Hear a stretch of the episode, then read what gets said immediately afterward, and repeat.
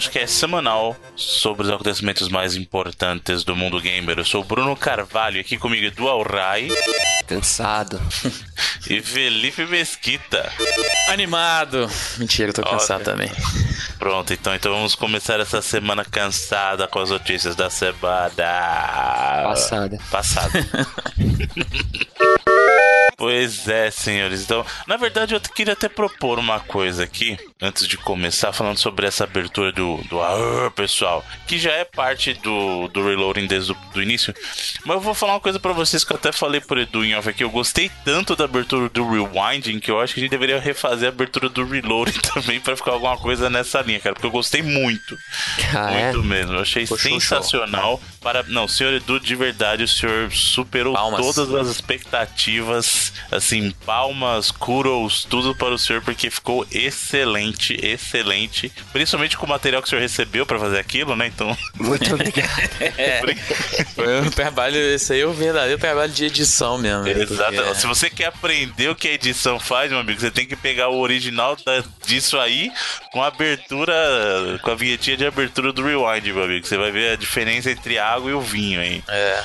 E, e aí a minha pergunta para vocês, amigos gamers, é o seguinte: vocês gostam da vinhetinha de abertura do Reloading? Vocês gostam de como a gente faz a abertura do Reloading? Ou vocês acham que já está na hora de mudar? Fica a pergunta para vocês, vocês deixam seus comentários aí. Provavelmente vai surgir uma enquete, porque o Seredu ele adora fazer enquete lá no Facebook. É, vou pensar, né? Pra descobrir, pra descobrir a opinião do pessoal aí.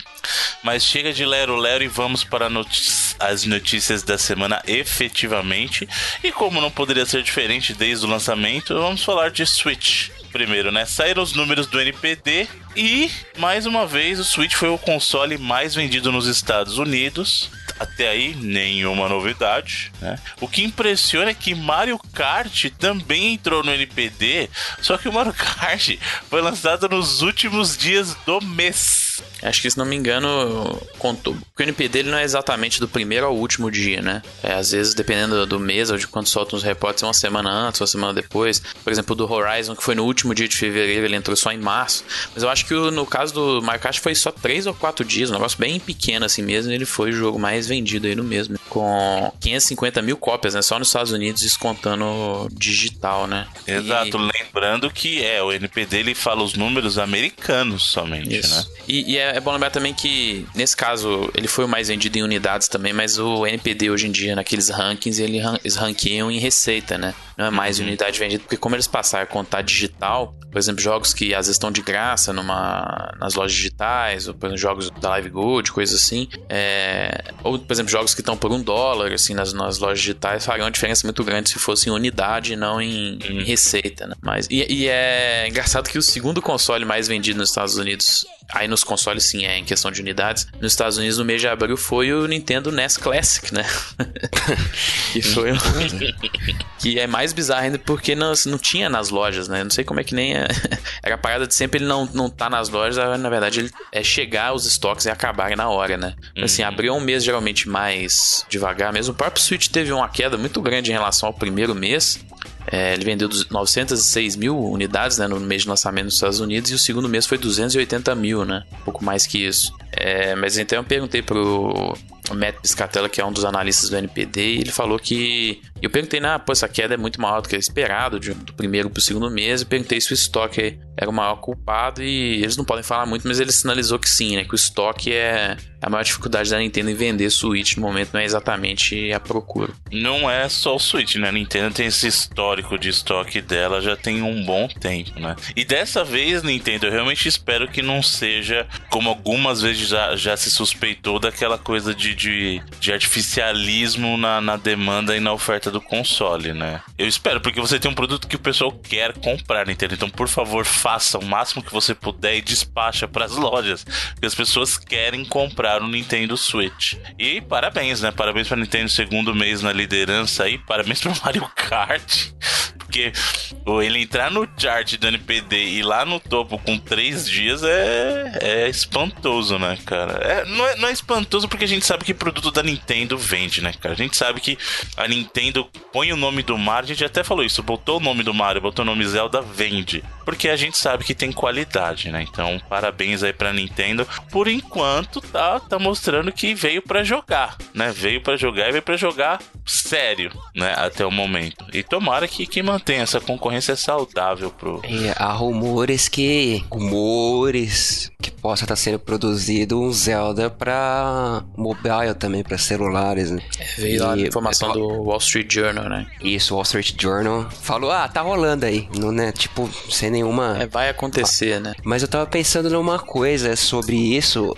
Será que você acha que Zelda, por exemplo, teria a capacidade de vender celular, por exemplo, cara? Eu digo, por exemplo, porque eu tenho, acho que o mesmo aparelho há uns 4 anos, assim. Até agora tá me funcionando bem e eu não precisei trocar. Mas caso não rodasse Zelda, você acha que eu compraria um aparelho novo pra jogar Zelda? Depende do, do jeito que for o produto também, né? Por exemplo, se você perguntar qual produto que vende console Nintendo, Mario ou Zelda, é óbvio que a resposta é Mario, né? É. Mas Mario não vendeu celular, né? É Mesmo, por exemplo, quando ele foi exclusivo no iOS e tal. Inclusive, ele foi É, um o Mario, aquele Mario Run, é porque também é o modelo de negócio. Acho que o que o Felipe tá falando é importante, não só como o jogo é, mas o modelo de negócio que a Nintendo vai escolher pra distribuir, né? É um Zeldinha honesto, tipo Phantom Hourglass lá e tal. Não, acho que. Eu, Não é- então, não, não é nem um jogo. Eu acho que eu, eu, eu, eu não consigo imaginar jogar. Zelda. Eu já falei que eu tenho um problema muito grande pra jogo assim em tela touch. Eu acho que jogos, por exemplo, de estratégia funcionam bem com tela touch, batalha tática funcionam perfeitos em tela touch.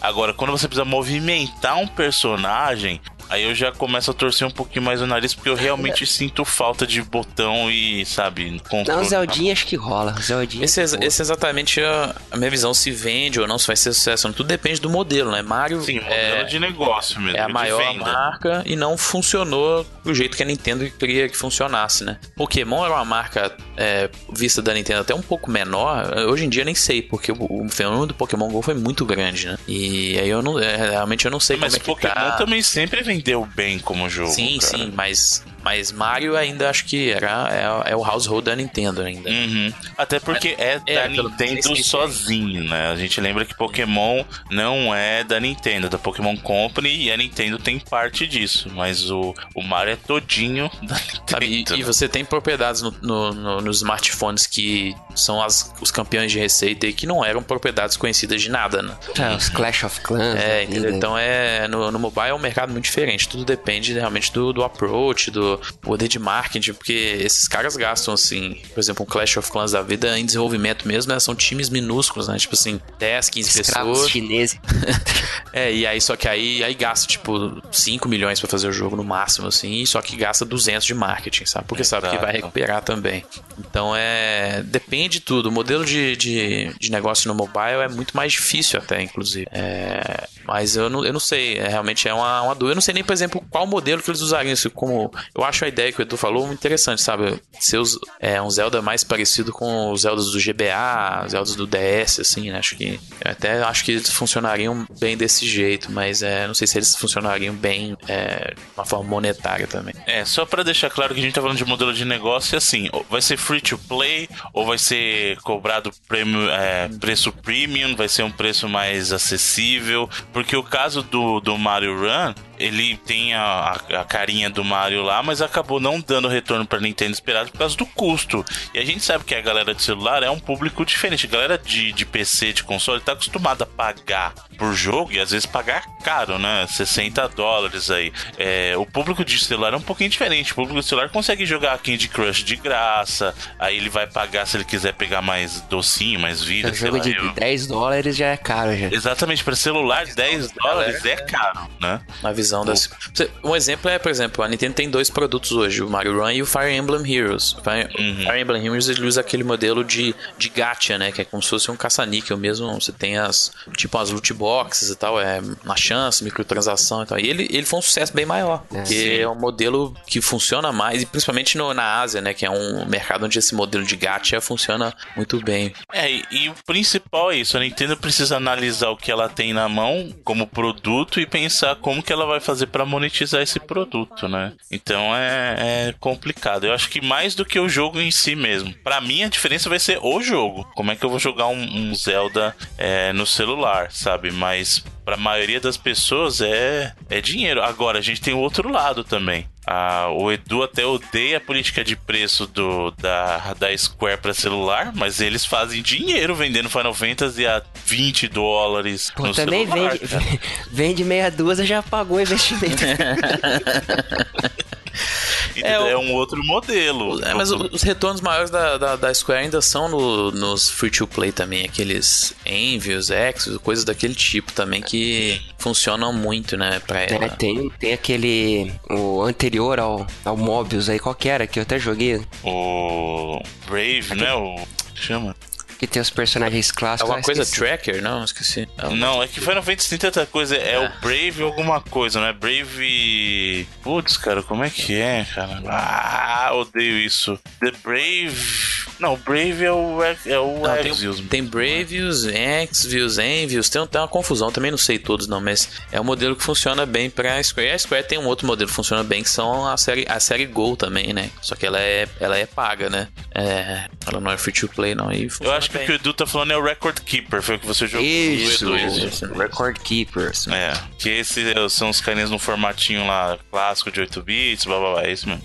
Cara, o mercado mobile, ele é assim, não tem como prever também. A Sony, por exemplo, tentou várias vezes investir em jogos mobile com essas franquias, está tentando de novo, mas o maior produto de sucesso dela no mobile, por exemplo, nem vem da divisão de PlayStation, vem da divisão de Sony Music, que é um, um jogo baseado num anime que é, tem uma conexão com, a, com música lá, que é um dos maiores é, origem de receita dela aí também da, da divisão da Sony Music, que é um dos jogos com maior sucesso é, no Japão também, vive no Japão, na Ásia no geral. Sabe, é, às vezes o sucesso vem dos produtos você não tá esperando mesmo, que você investe muita. É, você, você procura criar o mercado para ele, às vezes não funciona, sabe? Então é, o mercado mobile é muito difícil de, de prever, assim, o ganho. Assim. O próprio Pokémon GO, quando ele foi anunciado, muita gente achava estranho. Eu achava esquisitíssimo, por exemplo. É, ainda acho, né? Não, é não é um modelo que funciona para mim de jeito nenhum, mas eu ainda achava uma parada super estranha, assim. Mas, obviamente, deu super certo. E o, a curiosidade é que o, o Record Keeper, não sei se os outros também, mas o Record Keeper ele foi feito pela DNA. É, que é quem tá. A parceirona da Nintendo, né? Uhum. Parceirona de várias aí, a DNA tá no, no mobile com uma galera. Bom, já que a gente falou da Nintendo, vamos falar da sua antiga rival, Sega. Né? A SEGA e essa semana.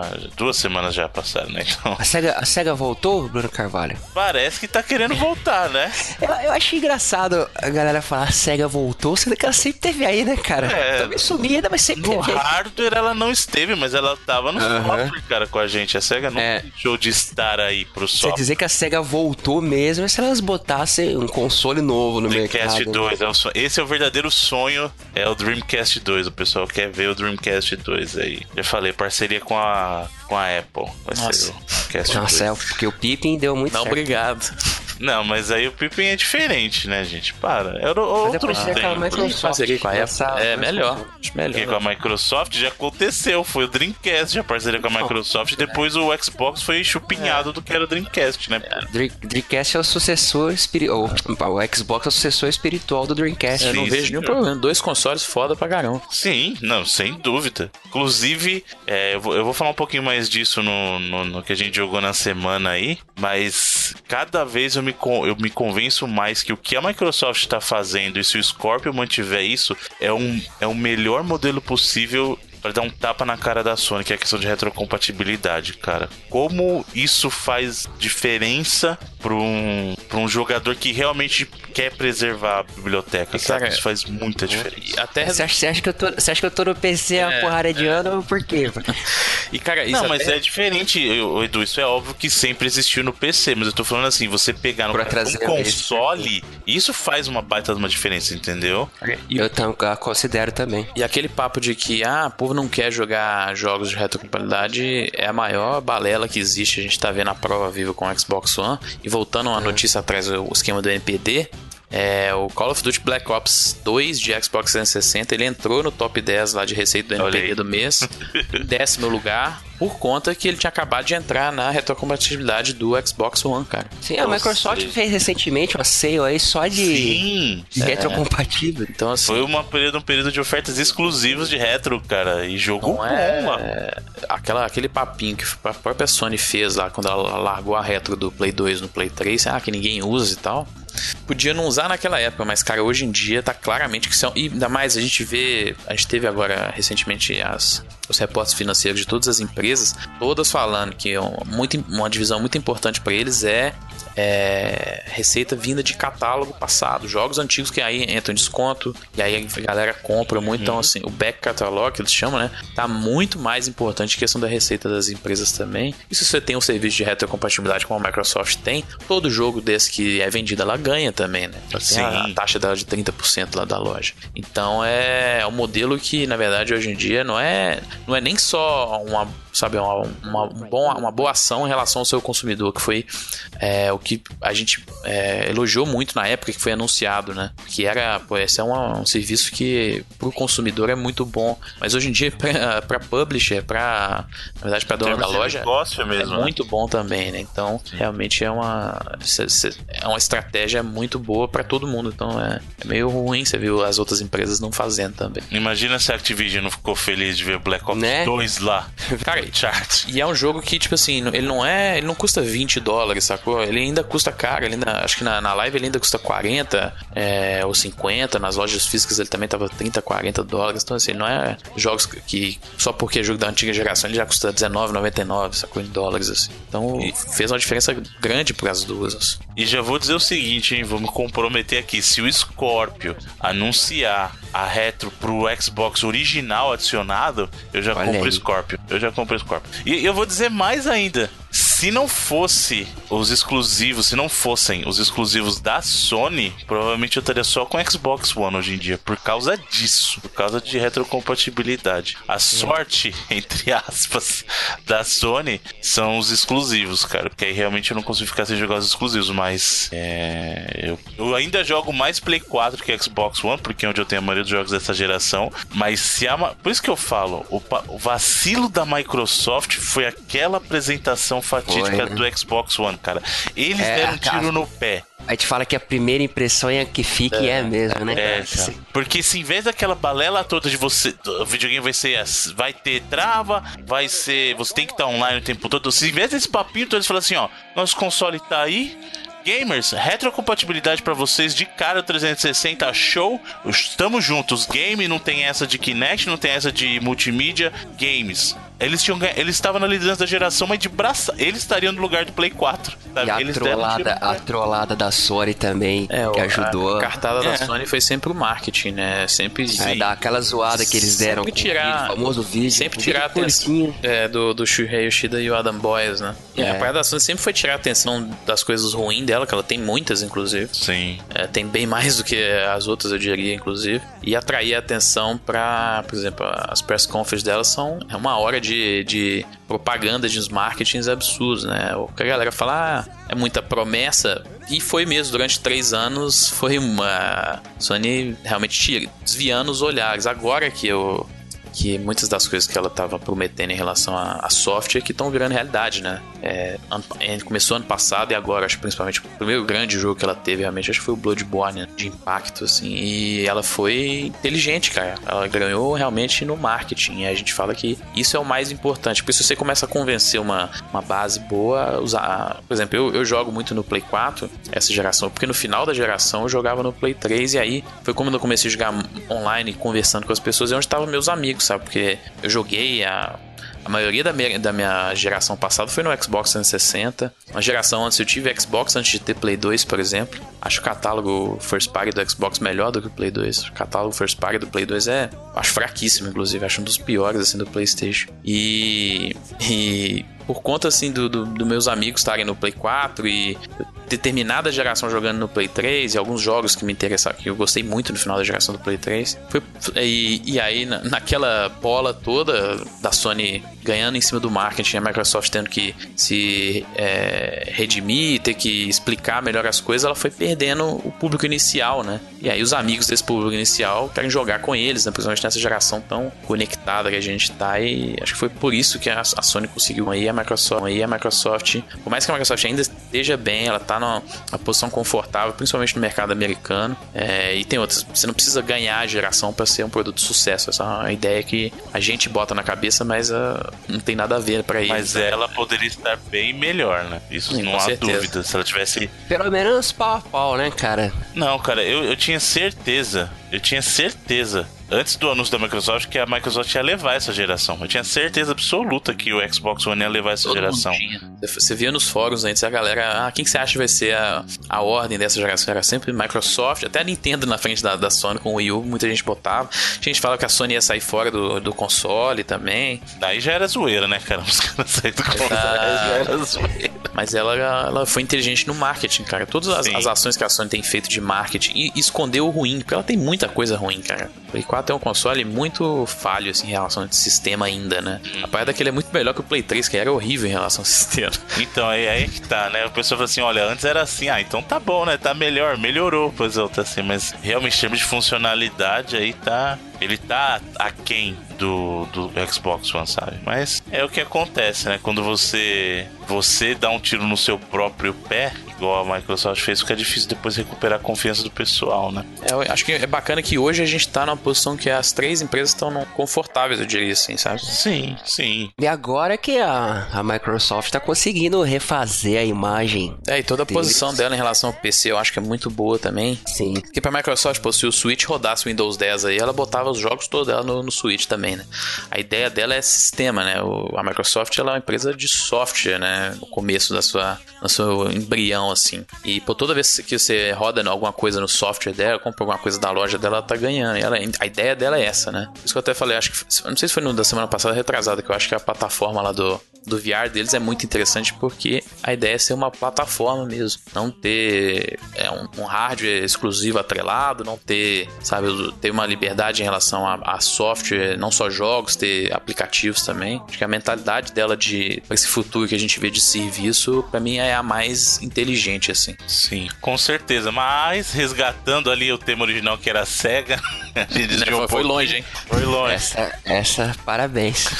A SEGA, numa apresentação que teve aí na semana passada, vou colocar quase duas semanas atrás, já na, na publicação desse cast aqui, disse ou citou que resgataria grandes IPs a questão ela não falou quais IPs, não falou de que período, ela apenas falou que iria resgatar suas maiores IPs. Olha aí. E aí o pessoal já falou. Streets of Rage, Golden Axe. Calma, gente, porque a SEGA tem um. Altered Beast. Altered Beast. Altered Beast eles tentaram resgatar no Play 2 funcionou muito bem, né? Mas é. beleza.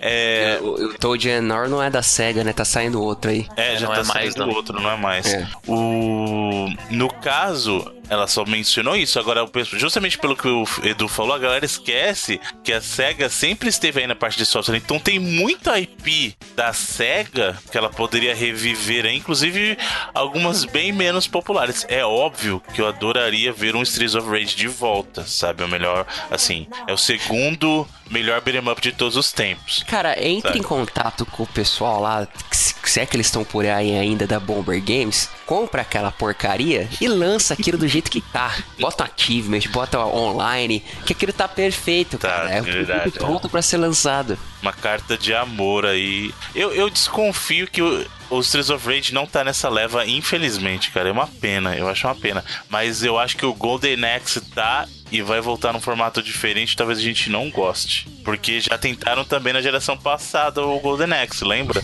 Golden Axe é jogo East de luta. Rider lá. É. Então, não sei, né? Vamos ver. Mas que bom, que bom que eles estejam analisando. Nossa, será um tapa na cara de todo mundo se fosse o Fantasy Zone, cara. Tipo, todo mundo esperando baitas jogos. Não, é Fantasy Zone. Né? o Flix. O Flix, o jogo lá do passarinho lá, o Flix, né? Cara, só... Fantasy Zone era até maneiro, pô. Cara, pra ser Ah, mas honesto, hoje em dia não encaixa aquele gameplay, vai, né? Hoje em dia. tem... E, um- um, Jet Set Radio. É isso que eu ia falar. Tem, tem, Uh. duas, tem duas IPs que É, da série que eu queria ver. Uma delas é Jet Set Radio e a outra é Super Monkey Ball. Que é Olha aí. Mas Super Monkey. Ball ainda fazem pra celular, não Ah, fazem? aí, aí, aí, você acha que eu vou jogar em celular? Não jogo nesse negócio, sou velho. Sou novo com cabelo de Nights, velho. Nights 2, Bruno. Nights, Nights. Nights teve, o Nights Wii, teve né? no, no Wii, cara, teve? Eu quero Super Monkey Ball, estilos do GameCube lá, que eram foda, velho. Aí no Switch, Switch tá aí, mano. Ó, o Switch dá pra jogar Super Monkey Ball, hein, é verdade. Aí, ó. Ajuda aí, Sega. que mais? Space Channel 5. Spa- e Eu ia falar dele, rapaz. Nossa, Space Channel 5. Cara, como eu gosto desse jogo. Nossa, cara, Space Channel 5 é fantástico. Podia fazer esse Space Channel 5 3 como uma homenagem póstuma ao Michael Jackson, mas um Olha pouquinho aí. melhor do que fizeram no 2 lá, porque o Michael Jackson do Space Channel 5 2 ele era meio bizarrinho mesmo. Mas era legal, era legal. Inclusive dublado pelo próprio Michael Jackson, hein? Sim. O primeiro também tinha, né? Até meio escondido lá. É, mas aí não tinha fa- é que o 2 ele participa da Assim, história. o né? 2 é, o 2 ele tá lá mesmo. Pô, verdade, Space Channel 5, hein? Phantasy, Phantasy Star não é porque Phantasy Star sai até hoje até também. Online, Então- né? E o Phantasy Star Online, nego joga até hoje. Eu doido Rapaz, também. eu não vou nem mentir pra vocês que eu tô tentando. a- Eu tô tentando, gente, colocar meu Dreamcast online pra jogar Phantasy Star online, cara. Muito bom. Eu sei de quatro jogos do, do Dream que o pessoal ainda joga hoje em dia: Phantasy Star Online, o Quake, o Quake 3 lá, o Arena. O... Sim, verdade. Inclusive, um- esses dias saiu um vídeo muito bom do Digital Foundry lá do Quake 2. Muito bom, cara. Parabéns. A pessoa Digital Foundry manda tudo bem. É, mas ó, pessoal, deixa aí nos comentários quais franquias da SEGA vocês gostariam de, de ver de volta aí. Tem que ser da SEGA, lembra? Por exemplo, eu adoraria ver Gunstar Heroes de volta, mas não é da SEGA, é da Treasure. Então, Crazy? Taxi. Crazy Taxi. Daytona. Daytona. De- mas Daytona teve, tem- teve o tem- Daytona do arcade recentemente, É. né? Teve o Daytona 3. Daytona lá. 3. É, é, então fica a dica aí, gente. Corre atrás. Super Monaco GP. Olha É só. Nossa, ah, Super com GP, acho que hoje. Ah, não, cara. Eu me divirto muito com Super Monaco GP até Mas hoje. até o F1 da Codemasters lá Já era. domina já. Não, mas não, não é. Eu já falei que a graça do Super Monaco GP é que você pode desafiar o cara e pegar o carro dele. Isso não existe na Fórmula 1 de verdade. Não tem no F1. Era, era, era um, um circo da Fórmula É. 1 mais agressivo. Exatamente, porque aí, ó, imagina se a Fórmula 1 fosse assim de verdade, a tensão do cara.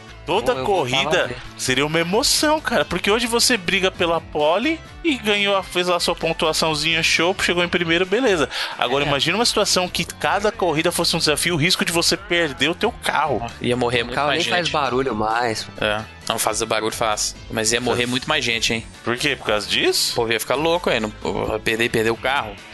Não é, não, é, não é perder o carro, na verdade é assim, ó, imagina, eu sou. Eu nem sei, mas eu nem acompanho Fórmula 1 hoje em dia. Qual que é a pior equipe hoje em dia? Nem sei, velho. Sei lá.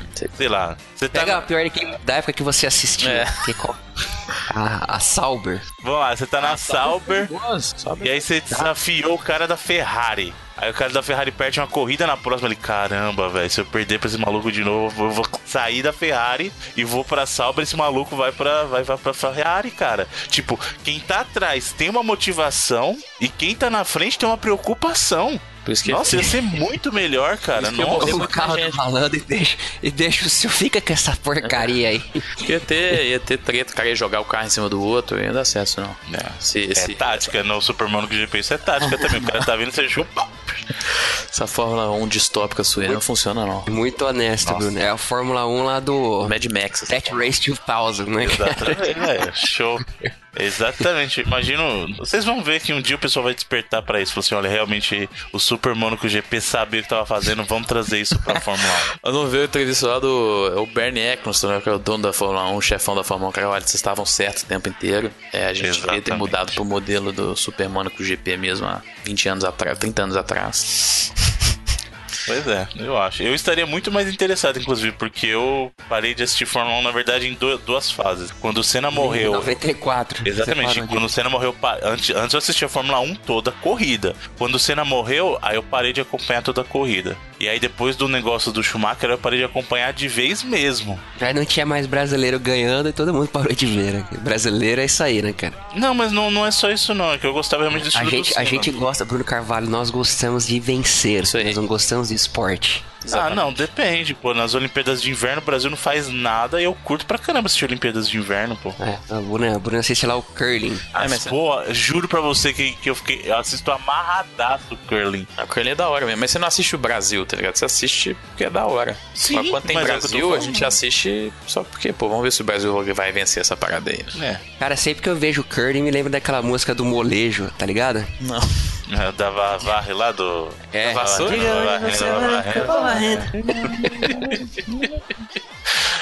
Muito bem, senhores. Então vamos, vamos seguir em frente, a gente tá desviando muito aqui isso aqui. Vamos lá. É. Senhor Edu, Eu.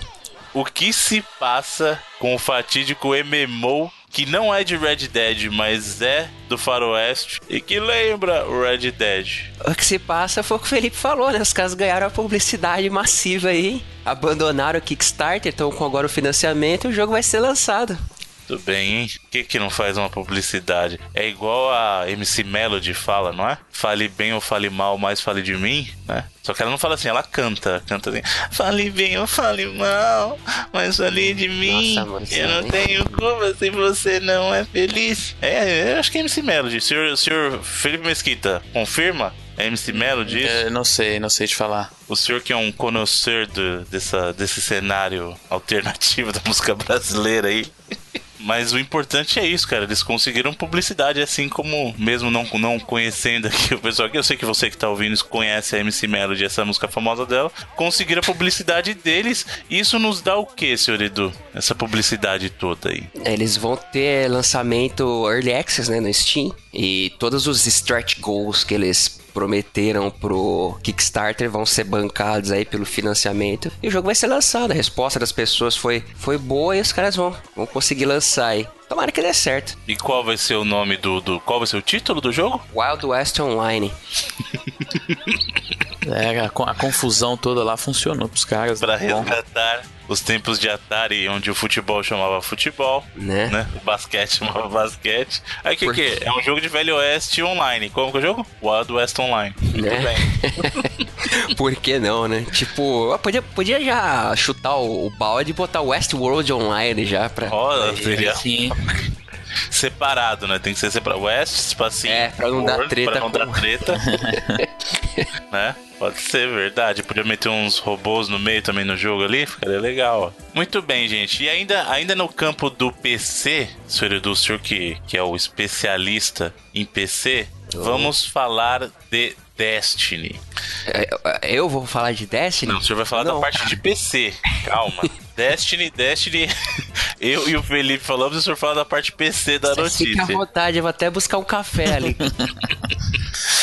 Porque num movimento que pra mim parece ser bem estranho, a Blizzard anunciou que o Destiny vai estar disponível apenas ah, para venda da sua versão PC via Battle.net. Isso é um movimento bizarríssimo, na minha opinião, para limitar. Você tá limitando, cara, a venda. Mas é o que eles fazem, né? Na A EA verdade- faz a mesma coisa, a Activision faz a mesma É, coisa. pra mim isso é um movimento super, super inteligente, cara. É, o- é o momento porque a empresa é a Activision Blizzard, né? Eles são Uhum. o mesmo conglomerado. Primeiro que se você controla o seu sistema, você controla, por exemplo, no PC, às vezes você tem problema dependendo do jogo com hacking, com cheating, né? Uhum. Porque ele facilita isso. Se você tem esse sistema, você controla muito mais fácil que se você tivesse na Steam, né? É, e hoje em dia é muito mais fácil também as publishers identificarem esse tipo de problema e fazerem updates. No PC é muito mais fácil você fazer update. E se você está no seu próprio, na sua própria loja, no seu próprio launcher, né? É muito mais fácil você é, resolver esse tipo de problema. E o mais importante que é, se você lança no seu próprio, na sua própria loja, no seu próprio launcher, você não tem que pagar a, a parte da Steam, né? A Steam não, não fica com nada do jogo, então Sim. é, então acho que na verdade é muito mais inteligente eles fazerem. Isso faz É, muito sentido, ó. na verdade. Mas é, em todo- termos todos de os jogos alcance, da- gente. Mas todos os jogos da Blizzard são assim, cara. Overwatch aí, Overwatch pô. é assim, Heroes of the Storm é assim, Warcraft é assim. É só lá no Não Battle.net. limitou em nada o Overwatch, sabe? Tá, tá só lá e não tá no, na Steam, então. Se tiver metade da player base que tem no Overwatch, no, na, no Dash no PC, já foi um ganho absurdo para eles. Ah, eu não sei, cara. Eu acho que justamente no, no, no, caso do PC, onde tem um potencial de alcançar um público muito maior, porque todo mundo. Todo mundo não, mas uma grande parcela da população mundial tem computador e uma grande parcela dos jogadores Tá no Steam, cara. Então, na, é na minha. usuário, Bruno. Porque o cara normalmente que tem um costuma ter outro. É questão de instalar só. É, ah, cara, não, não, não, Por exemplo, eu tenho. Eu acho um, um porre, mas eu tenho instalado no meu PC o sistema lá do GOG, o Galaxy. O... Eu gosto do Galaxy. Cara, mas é um monte de loja, sabe? Aí você tem que. Ah, mas esse jogo não tem nessa, eu tenho que ir na outra. Isso é um puta de um saco, é bom, cara. Pô, é competição. Eu, eu, até entendo, Bruno, que isso poderia ser um problema se fosse um título menor, mas, cara, isso é é um, é um produto. Destiny é um produto gigantesco. Mas né? é que tá, mas o Destiny não tem a tradição do PC. Entendeu? Ah, mas o Overwatch, ta, Overwatch também não tinha tradição nenhuma, em lugar nenhum. Não, mas entendeu? o Overwatch é um produto novo da Blizzard. Ele é totalmente novo, chegou totalmente novo. Ele é, é mais difícil, então, você, você perpetuar no mercado. Não, mas é que tá. A bagagem de Destiny pra PC não vale nada, porque você tá limitando. Então entendeu? qual o problema de você? Se ela não existe a bagagem no PC, qual o problema de você botar só na Eles poderiam fazer uso disso se tivessem mais plataformas. Eu acho Na que limita, opinião, não. Eu, claro, não limita. Lógico que limita. Não, Você pode falar que não é significativo. É, não, não, não é como se o cara precisasse comprar um hardware novo. O cara só está é, lá, Se fosse assim, se fosse assim, a gente vai ter que falar toda vez aqui que não tem um jogo lá no Wii Game da Tencent, porque a Steam só tem 120 e poucos milhões de pessoas e ele tem 400 milhões, sacou? Então assim, não tem como. não tem como falar que limita ou não limita, assim. É, eu acho a decisão mais inteligente, eu acho. Tá. É que você tá pensando do ponto de vista de funcionalidade. Eu Econômico acho que... também, porque é, sendo, eu não sei se a Steam leva 30% também, mas eu sei, por exemplo, que é, PlayStation Store e Windows Store, Microsoft Store levam 30%. É, é um valor meio tabelado, isso é a prática de loja, inclusive para celular é por isso, né? também. Tem, é.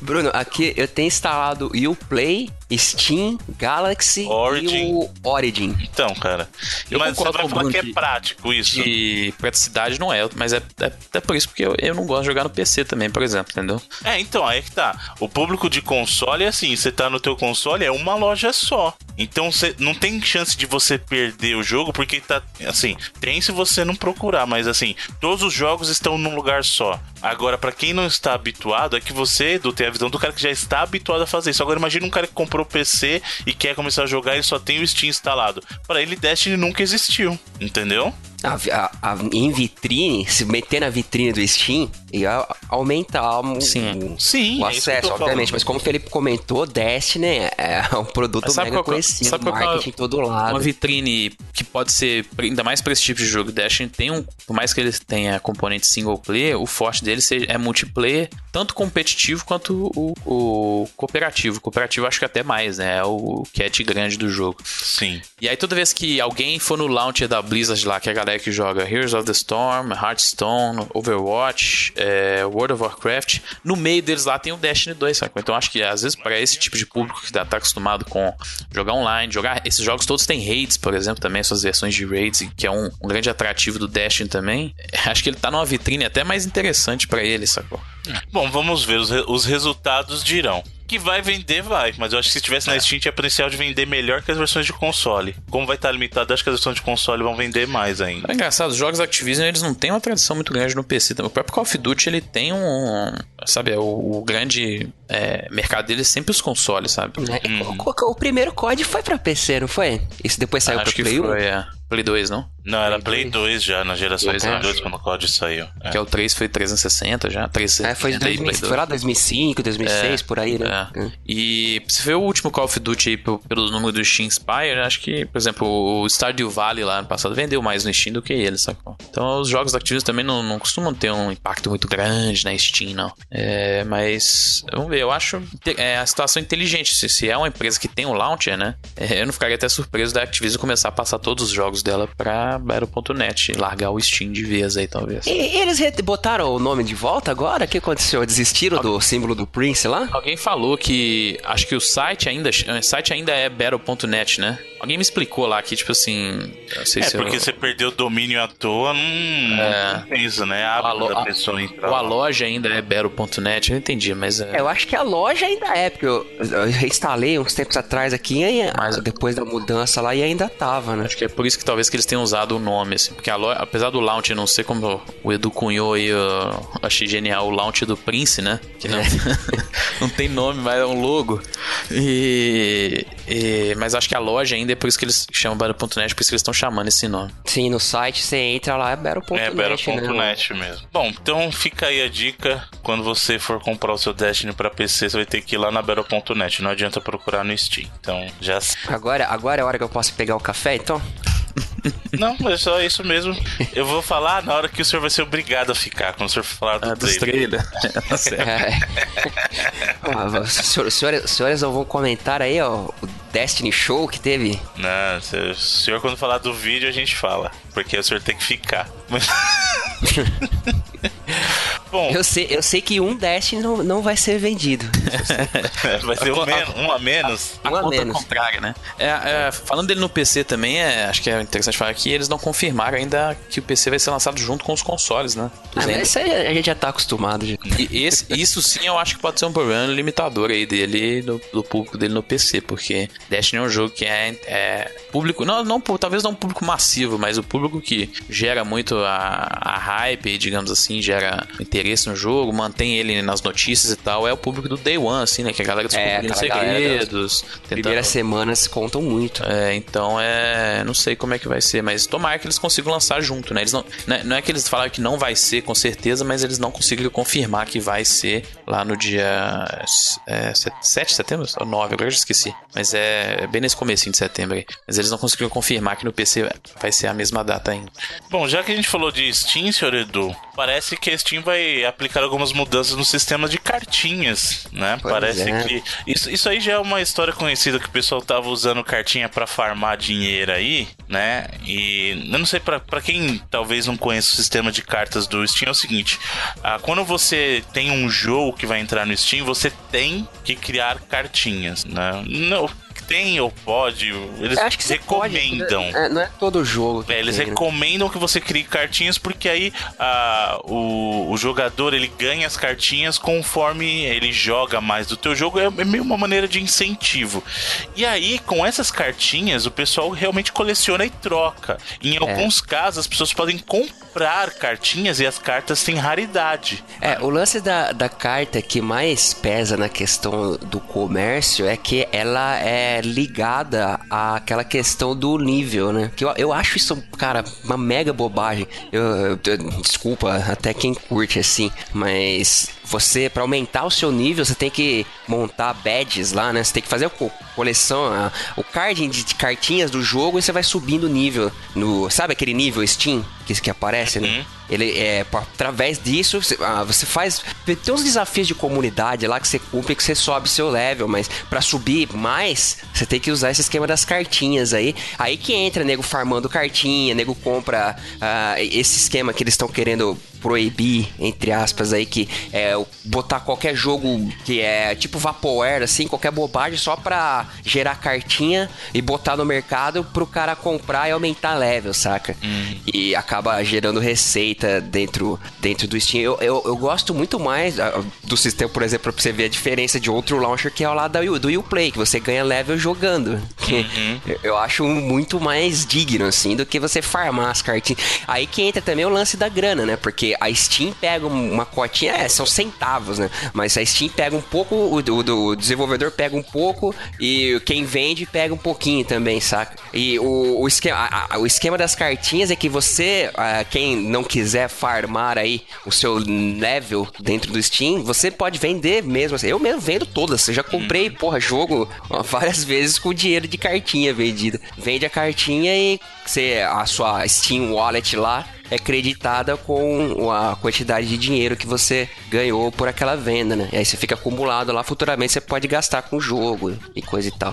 É, e aí essas mudanças que eles vão fazer agora é justamente pelo que o Edu falou. Os caras tinha gente que botava qualquer porcaria lá, aí fazia uso desse sistema das cartinhas, né? E aí agora eles vão mudar um pouquinho esse sistema. Então, antigamente você pegava o jogo, o jogo automaticamente para quem tinha carta ele já dropava acho que uma ou duas de cara assim que habilitava. E aí, conforme você progredia no jogo, ele ia liberando o restante. Agora, os jogos não vão liberar a cartinha de cara. Na verdade, o jogo vai ter que alcançar, segundo eles, um certo nível de confiança, o que é um, um número que eles vão colocar de tantas vendas e tantas é, tantos jogadores ativos com progresso de jogo, algo assim.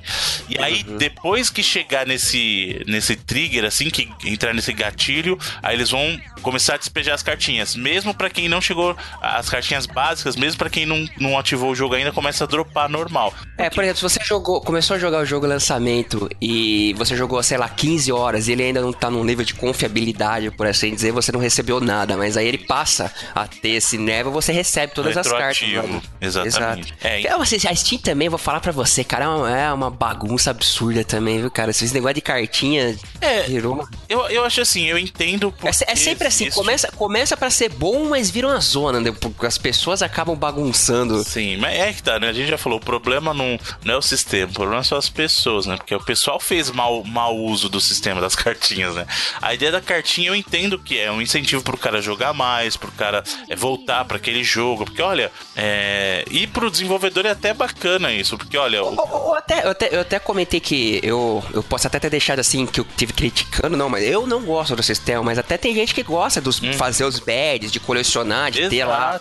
Sabe? Tem gente que curte. Porque conforme você vai colecionando as cartas, como o Edu falou, você tem a chance de, de montar, ganhar badge, né? Você tem chance de ganhar prêmios atrelados às cartinhas. Ganha cupom de desconto. É. é. O da SEGA é bacana, aquele do Genesis Collection lá que você vai, conforme você vai ganhando o jogo, você ganha a chance de ganhar uma cartinha. As cartinhas são bonitinhas até, legal, sabe? O próprio jogo do 99 Vidas a gente tem as cartinhas lá. É, então, tem, assim, eu entendo porque existe, para mim não faz. Uh, tanta diferença. Eu acho bonito, acho legalzinho, algumas bem feitinhas tal. Mas eu entendo porque que o pessoal colocou e, bom, se é o jeito que a Steam deu para controlar isso, é bacana, porque realmente tinha gente lançando qualquer lixo ali. É. E... e... eles dizem que bagunça o algoritmo também do uhum. de preferências, né? Que, que, esses jogos porcaria acaba ficando. É, eu nunca vi, mas dizem eles, dizem, acabam ficando no. alcançando rankings lá né, no, no algoritmo de preferência, de escolha que eles colocam de jogos que você possa gostar gostar e tal. Uhum. Segundo eles, atrapalha. É.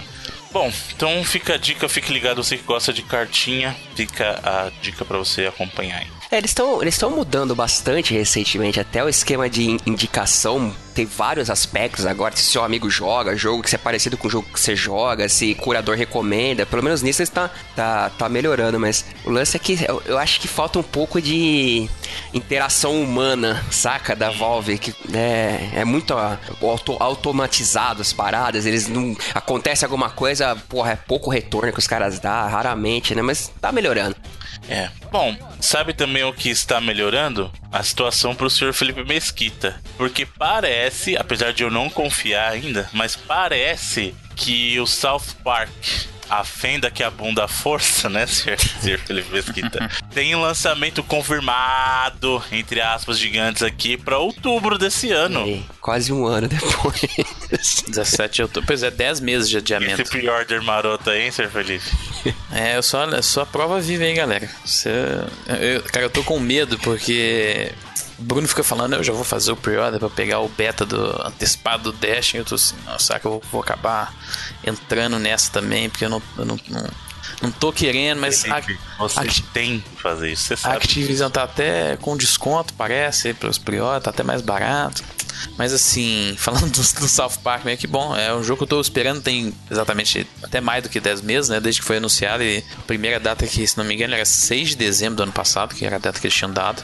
E foi adiado agora para outubro desse ano, 10 meses. É, tomara que saia nessa data mesmo, porque o primeiro jogo é espetacular, meu jogo favorito de 2014 e o segundo tem tudo para ser melhor ainda aí, né? Vamos ver se eu vou me adaptar também, porque ele combate agora tem mais um foco no tático também, não é muito a minha área do RPG não, mas assim, é, acho que dá para se adaptar, assim. Mas bom, eu quero saber também o problema, assim, do. Acho que deve ter sido problema com o Trey Parker lá, os caras da criadores do South Park mesmo, às vezes para mudar a história aí, vendo alguns acontecimentos que rolaram no, nos Estados Unidos no último ano aí, né? Mas no... até porque a galera acha que é um jogo super simples, mas assim, meio que desenvolver jogos nunca é simples, né? É, e é um jogo que roda até na Snowdrop lá, que é aquela engine do The Division, então não é um joguinho super simples aí não, mas é um jogo que eu tô muito empolgado e, cara, mais um jogo em 2017 aí que já, pra mim, potencial aí pra ser entre os melhores do ano aí. Vamos ver. Bem, veremos. Tomara que, tomara que seja agora, senhor Felipe. Tomara que seja Tomara que seja vingado aí pelo Prior, positivamente. Ah, eles falaram que, que eles vão dar o Stick of Truth pra todo mundo aí que comprar, não só Prior, acho que até. Ou seja, o seu pre-order valeu é. nada, é isso. É, exatamente. que tapa na cara, hein? Na verdade, eu ganhei um desconto aí, porque parece que o preço subiu agora, depois que eles mudaram o negócio, mas só isso mesmo. Eu ganhei um desconto de uns 20 reais aí pra esperar um ano, mas beleza. é, acho que até alguma data em 2018 ainda, quem comprar digital, eles vão dar o Stick of Truth. Muito bom, muito bom, parabéns. Bom, Microsoft parece que ela não quer deixar Scalebound ir embora, porque ela acabou de renovar o trademark de Scalebound e eu acho que faz sentido, né? pessoa tá, ah, tá vendo? Ela quer. Provavelmente é pra ninguém lançar o jogo. Exatamente. Então, assim, não, não, apesar de eu, eu era um dos caras que estava muito curioso para ver como é que seria o Scalebound, não tem a esperança de que, ah, essa aqui, tá vendo? É certeza. Pode ser que eles voltem a pensar no Scalebound, mas isso é muito mais para garantir que nenhum Zezinho pegue, opa, tá liberado o nome, vou pegar esse trademark pra mim e vou lançar, sei lá, um jogo de patinco do chamado Scalebound. É e aproveitar da mídia que o jogo já teve, Sim. né? Então acho que foi muito mais para segurar a marca do que para é, assim, fazer algo, né, efetivamente. Exa é, exatamente, a Microsoft é dona de tudo em relação ao jogo ainda e para proteger sua propriedade, ela tem que manter essas trademarks. E até, por exemplo, teve gente falando: "Ah, mas ela ela deixou no passado aí inspirar tantas trademarks do é, Viva Pinhata, do Blinks, que é aquele jogo lá do primeiro Xbox também. Mas é, são casos bem diferentes. Quando você tem uma, uma trademark que ela inspira, só que ela é relacionada a um produto que saiu, é, e ela e acontece com ela o que eles chamam de dead trademark, a trademark morta mesmo. Para uma pessoa vir registrar em cima dela quando um produto já existe é muito mais difícil. Porque se a Microsoft entrar com ação para outra, outra empresa querendo registrar perder, é muito fácil, porque olha, a gente tem aqui um produto, a gente usou, isso é uma marca reconhecida nossa já. É, então, no caso do Scalebound, que não existe nenhum produto comercial que ela lançou em, é, com esse nome, com aquelas propriedades, né? Naquelas categorias, então seria muito mais difícil ela disputar essa trademark é, se alguém, se ela deixasse vencer e alguém tentasse registrar de novo. Então é assim, é um caso também acho que é para proteger a sua propriedade assim, não. Claro, no futuro, quem sabe, né? É dela ainda a, tudo em relação ao jogo. Então, se no futuro ela quiser investir nessa ideia, nessa trademark, ela pode. E, cara, você renovar uma trademark não tem custo nenhum, né? É uma parada ínfima, assim, pra você manter a sua propriedade segura nas suas mãos. Mesmo que você não vá querer fazer nada com ela. Então, quer aguardar Scalebound? Aguarde, eu também tô aguardando, mas isso não quer dizer nada, né? Notícia por enquanto é só pra, pra Microsoft se garantir. Sabe o que, que vai garantir também? Netflix garantiu a produção de uma série baseado em The Witcher. Veja só. Agora você. calma lá, calma lá. Porque a série Netflix vai ser baseada na obra original e não nos jogos. Eu acho justo. Eu acho que tinha que fazer que nem Game of Thrones, saca? Cada temporada um livro. Pode ser, tem bastante material para fazer, hein? Ou se tiver um orçamento bacana, porque Game of Thrones é uma das séries mais caras da TV aí, né? Sim, eu, obviamente que eu preferia que fosse feita pela HBO, mas nossa amiga Netflix tá. Tá ah, tá cara, eu não sei. Que aí começa a desvirtuar tudo também. Não sei, cara. Eu já. Eu gosto que seja na Netflix. Eu, por mim, não sei. Tem muito mais gente que tem acesso a Netflix do que a HBO, cara. Então. É, eu gosto na Netflix em vez da HBO, porque eu tenho Netflix e não tenho HBO, então. Exatamente. Tá... pronto, tá ótimo. Pô, pra assistir o Westworld, eu tinha, que, tinha que ir na casa dos outros assistir o Westworld domingo. Encher o saco dos outros 10 horas da noite. Mas só por, por que, que eu fiz questão de mencionar que é baseado na obra literária e não no jogo? Porque a gente sabe que o jogo, é, apesar de ser. É o, é o, é o fanservice, o fanservice não, fanfic mais famosa do Exatamente. porque ele tem os personagens do universo é, bibliográfico, digamos assim, né? Do universo escrito de Witcher, mas não são histórias que estão nos livros, né? Eles são, como o Edu falou, fanfic, né? Teoricamente se passa depois dos livros. Né? Inclusive, vai ser difícil para quem conhece o, o Witcher pelos jogos se adaptar pro que vem aí, né? E só que agora, diferente do que do que foi com os jogos que não teve participação nenhuma do, do escritor, esqueci o nome do cara lá, o Andrei é, Sa, né? Sapovsky, alguma coisa assim. É, Sapkowski, alguma coisa assim, o Andrei Sapkowski. Nome polonês. Exatamente. Difícil de se pronunciar. No caso do seriado do Netflix, ele vai estar ativamente é, participando da produção, né? Então vai ser consultor, vai, como vai ser baseado nos livros, ele vai ter uma influência muito maior né? E, e o pessoal do jogo realmente não vai ter participação nenhuma, nem parte de Nossa, produção. CD Projekt não tem nada a ver com, com a série dele. Exato. Né? Então pode ser que isso traga uma nova perspectiva, né, pro, pro seriado, bacana. Eu acho que o que eles deveriam, se eles forem inteligentes, eles deveriam aproveitar o visual dos jogos, sabe? Ah, sim, aí Eu acho que eles Coloca deveriam... lá o... que eu até falei no Facebook, o Oh, meu Deus, o, o nome dele, Sawyer. Lá, o... Não, não é o Sawyer, cara. Ah, o... É uma boa. Putz, como é que chama, cara, o cara do Sawyer, velho? Esqueci o nome. a gente tá mal hoje, Tá cara. mal, o nome, nome tá difícil, né, velho? É Joshua... Não é Joshua Jackson, puta, é Joshua... Ai, mano, cadê? Joshua, Joshua, Joshua, Joshua. Não, James Ford, mano. Não, James Ford é o Não, personagem, Josh cara. Holloway. Joshua, James. Josh Holloway. Isso, É. garoto, Josh Holloway. James Ford é o nome James dele. Ford é o nome do Sawyer. Sawyer no negócio, é Josh Holloway, isso mesmo. E... Ele é muito, ele é muito Geralt, cara. Ele tem que Ele- ser, ele nasceu pra ser o Geralt. Sim, cara. E ainda se for pegar um, um Garrett um pouquinho mais novinho tal, e evoluindo, seria bacana. Aquele arquétipo do canalha que a gente comentou no Exatamente. Rewind, saca? Se bem que o Josh, o Josh Holloway ele tá trabalhando naquele Colony agora, né? Que, Eu que aliás, ele tá na série do Netflix também. não, ah, mas nada não é no. Netflix, esse, o, eu acho que é da TNT, o Mas ele, se eu não me engano, ele tá numa série da Netflix, não sei. Eu vi ele na vitrine lá, não sei qual. Não, então, o Colony tá passando no Netflix, mas tem só a primeira temporada lá. Ele tem. na- Hum, esse ah, Colony é um seriado, acho que tá no TNT, alguma coisa assim. E é muito bom esse seriado, hein? Colony aí, quem, quem curte ficção. Eu ia votar também no Mads Mikkelsen, mas ele tá muito ocupado ultimamente, né? Tá muito requisitado, É muito ocupado com É. Kojima. né? E.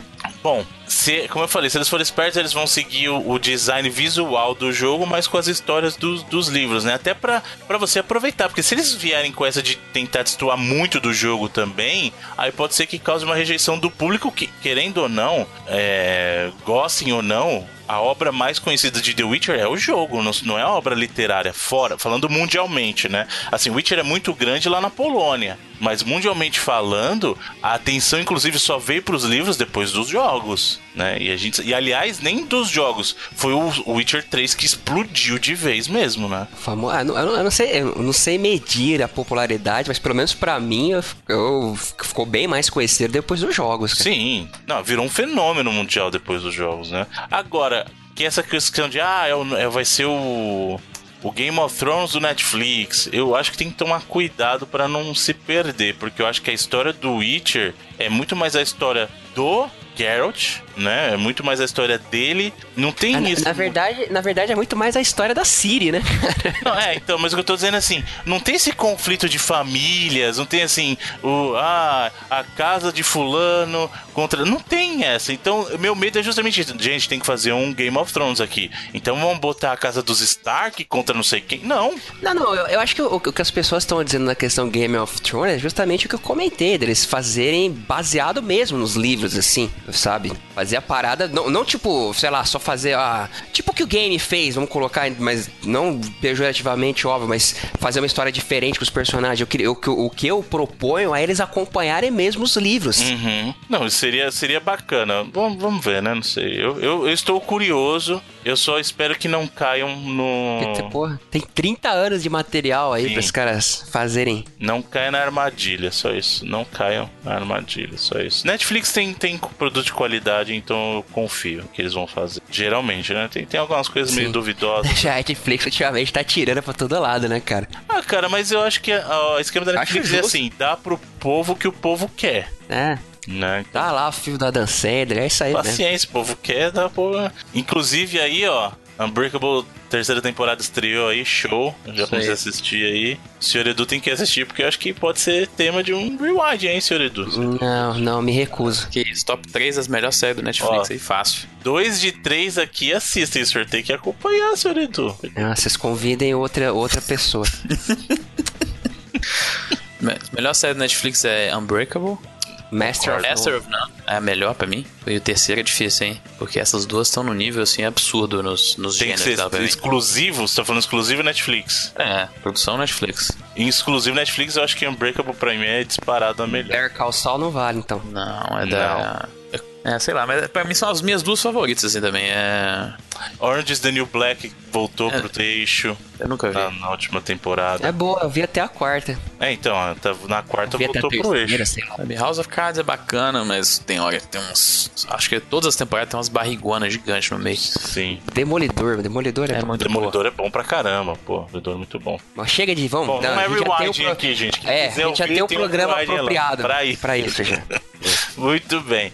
Bom, já que a gente tá falando das coisas que o senhor Edu gosta, senhor Edu, confirmaram que teremos um Life Strange 2. Olha só, rapaz, que É coisa. só, parabéns. Locador aí, futuramente? Quem sabe um dia, né? Quem sabe. O pessoal da Don't Nod confirmou que está trabalhando sim numa sequência para Life Strange, o que não é nenhuma surpresa, porque o sucesso que Life Strange fez foi realmente fantástico.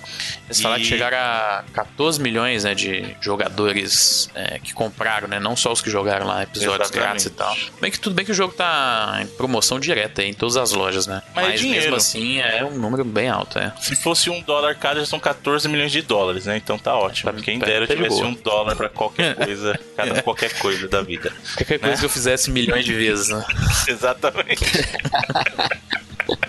Pô, se der um dólar pra cada ouvinte do Reloading, porra. Tava Cada bom, download né? tava, tava interessante. Cada tava, putz, eu tava sorrindo, fazia um programa por dia. Interessante. fácil, fácil, vamos lá. Então, no caso do Life is Strange, eles confirmaram sim, trabalhando numa sequência, não falaram se vai ser continuação da história do primeiro, se vai ser algo totalmente novo, se vai ter é, personagens do primeiro, se não vai ter. Eu, eu, eu já falei, a gente chegou até a comentar disso, como que a gente imaginaria. Eu gostaria de, de que fosse alguma coisa no mesmo universo, mas eu não sei se tem o que acontecer depois, sabe? Porque em teoria é, a história meio que se resolve, né? Às vezes alguém que, que tá no mesmo ambiente, no mesmo setting ali, que passou pela mesma coisa também, pode ter afetado Isso. outra pessoa além da Max também. Mas é que eu que tá. Eu não sei se fica, ficaria tão legal se fizesse o jogo só como fosse um adventure sem esses poderes. Então, como é que a gente justifica isso, sabe? Então esse é o problema. Eu até pensei nisso que você falou, olha, passa no mesmo período, mas a perspectiva de outras pessoas, sabe, vivendo aquele mesmo, só que aí de repente você perde essa coisa dos poderes dela que eu acho Fica que repetitivo, né? é, então. É, então eles, eles têm um desafio muito grande, principalmente porque no caso Life is Strange foi um sucesso inesperado, né? Assim, nem eles esperavam que seria esse sucesso todo. É óbvio que quando você faz um jogo você quer que seja um sucesso, mas eu não acho que eles esperavam o sucesso que foi, sabe? Principalmente depois de, assim, do, de onde eles vieram, né? Que o pessoal da Don't Nod a gente sabe que vieram de um, de um jogo meio Remember Me, conturbado. pô, jogar. Não, não é uma porcaria gigante, mas foi conturbado o negócio do Remember Me, porque começou com uma publisher, aí trocou, aí foi pra mão da, Da Capcom. é, da Capcom e tal. Então foi conturbado, mas. Assim. Você vê os problemas do- de desenvolvimento na tela ali. Você enxerga que exato. É visível. algumas coisas confusas assim, é, mas a ideia era muito boa mesmo, né? Uhum. mas não funcionou muito bem. E o Life Strange, por outro lado, foi um sucesso, assim, inacreditável. Eu, eu já falei isso, é um dos meus jogos de adventure aí da nova leva favorito, assim. É, pra mim, tá pau a pau com o Walking Dead original ali, sabe? Muito melhor que, o- que a, a segunda temporada e a terceira, na minha opinião. Ó a locadora vindo, moleque. Quero falar com você que quanto mais eu penso no primeiro Walking Dead, menos eu gosto dele. É, ele vai caindo todas as vezes que eu penso nele aí. Do... Toda vez que você da- compara com outras coisas, por Tá exemplo, o Wolf Among Us. Mas não, não, não tá. Não, que eu vou falar pra você que eu sou fã da série e tá difícil, viu, cara? Essa última temporada aí foi difícil de defender, viu? Pois é, todos eu também eu fui cansando no todo do Walking Dead também, não só do jogo e, da- e também da série, mas é, pô, eu acho, por exemplo, o Wolf Among Us e o Tales from the Borderlands produtos bem, melhor. melhores assim, hoje em dia. Claro que o Walking Dead, ele- você tem que ver que ele foi o primeiro dessa leva nova também da Telltale, né, dessa identidade boa, né? Porque ela teve lá o Back to the Future, Jurassic Park, mas assim, eram Eu gosto do Back to the Future. As pessoas falam mal, acho tão Ah, é bacanas as ok. recriações que Ele os é caras ok. fizeram. Pegar as vozes parecidas. Tem o Tom, Tom e o Thomas F. Wilson faz voz, né, cara? Eu acho super bacaninho de volta para o futuro. Eu acho que, eu não sei se eu acho que o estilo das, dos dilemas das escolhas que a Telltale ficou muito conhecida depois, eu não sei se, acho que não funciona tanto nesses outros produtos. Não. No Walking Dead o primeiro funciona muito, mas quando você termina os jogos também, você...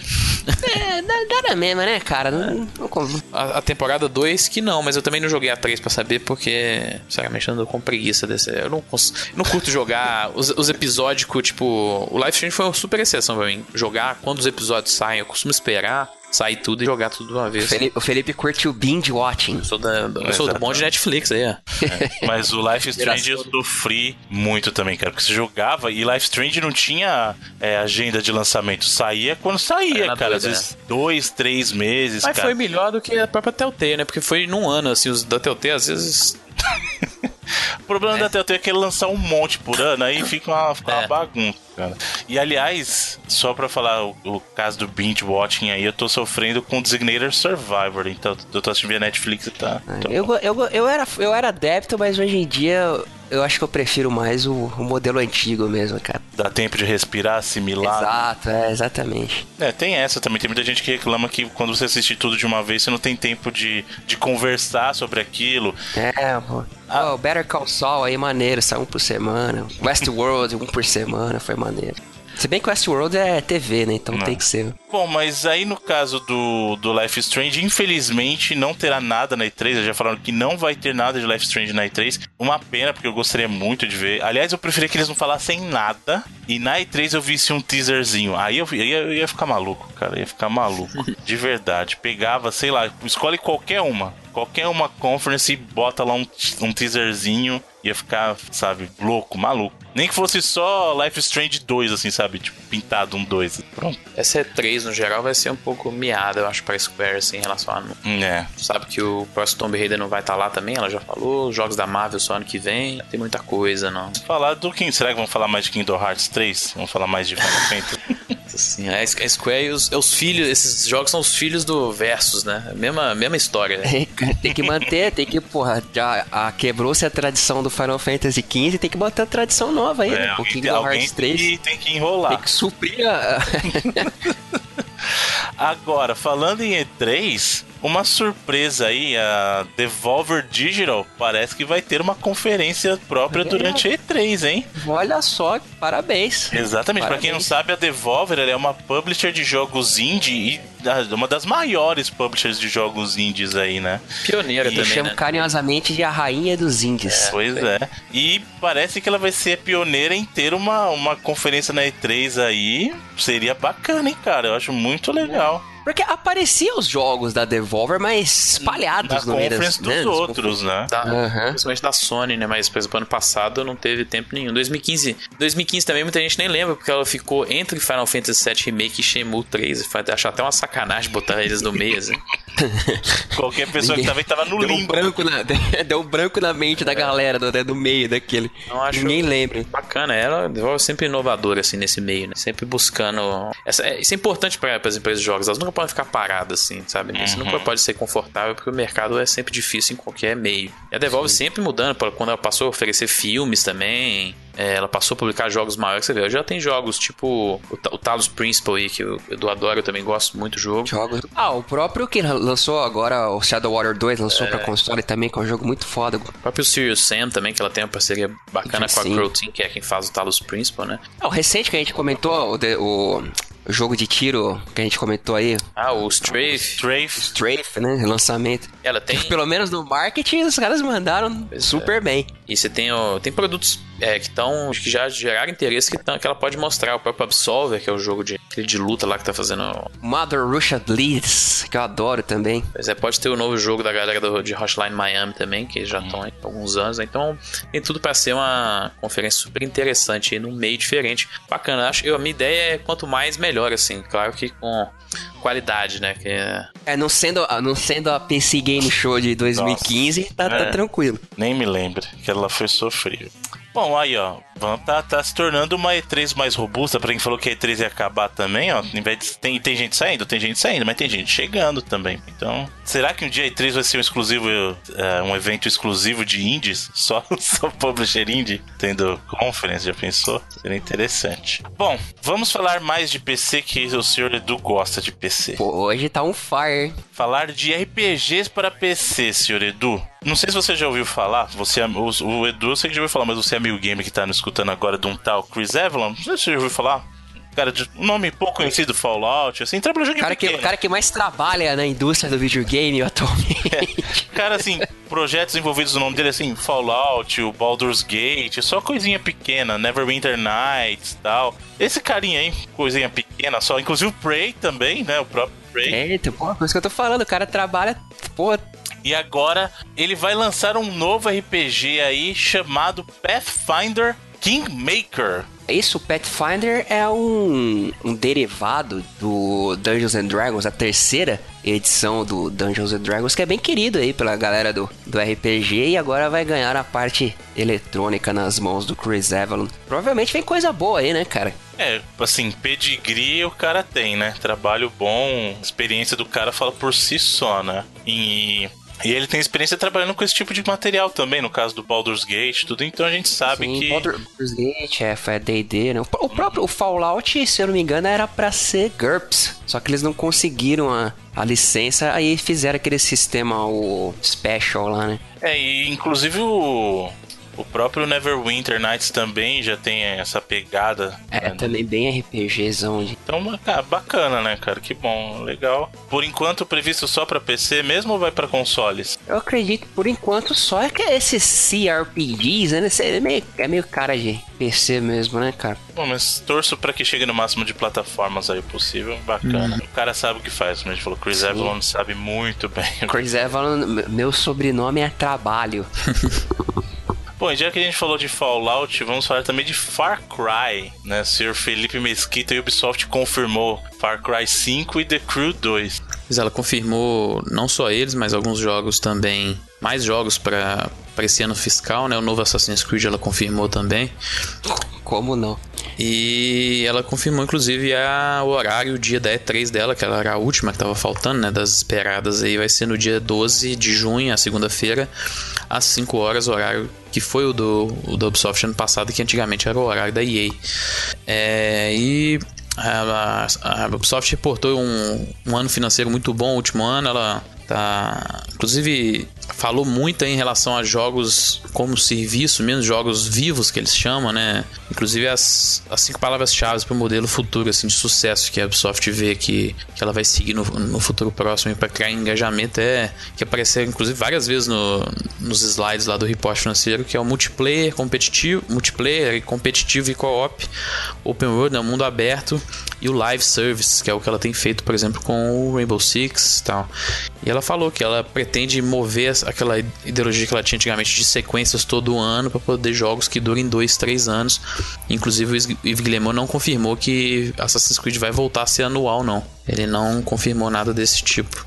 E, e vamos ver aí na E3 então a- informações sobre esses jogos que foram anunciados. Far Cry tem um rumor que vai ser é, em Montana nos dias atuais. Você vai, pra, um, vai ser um policial é, caçando aí as milícias clandestinas aí na, nos, no grande deserto dos Estados Unidos, aí, no, no Great Plains que eles chamam, né?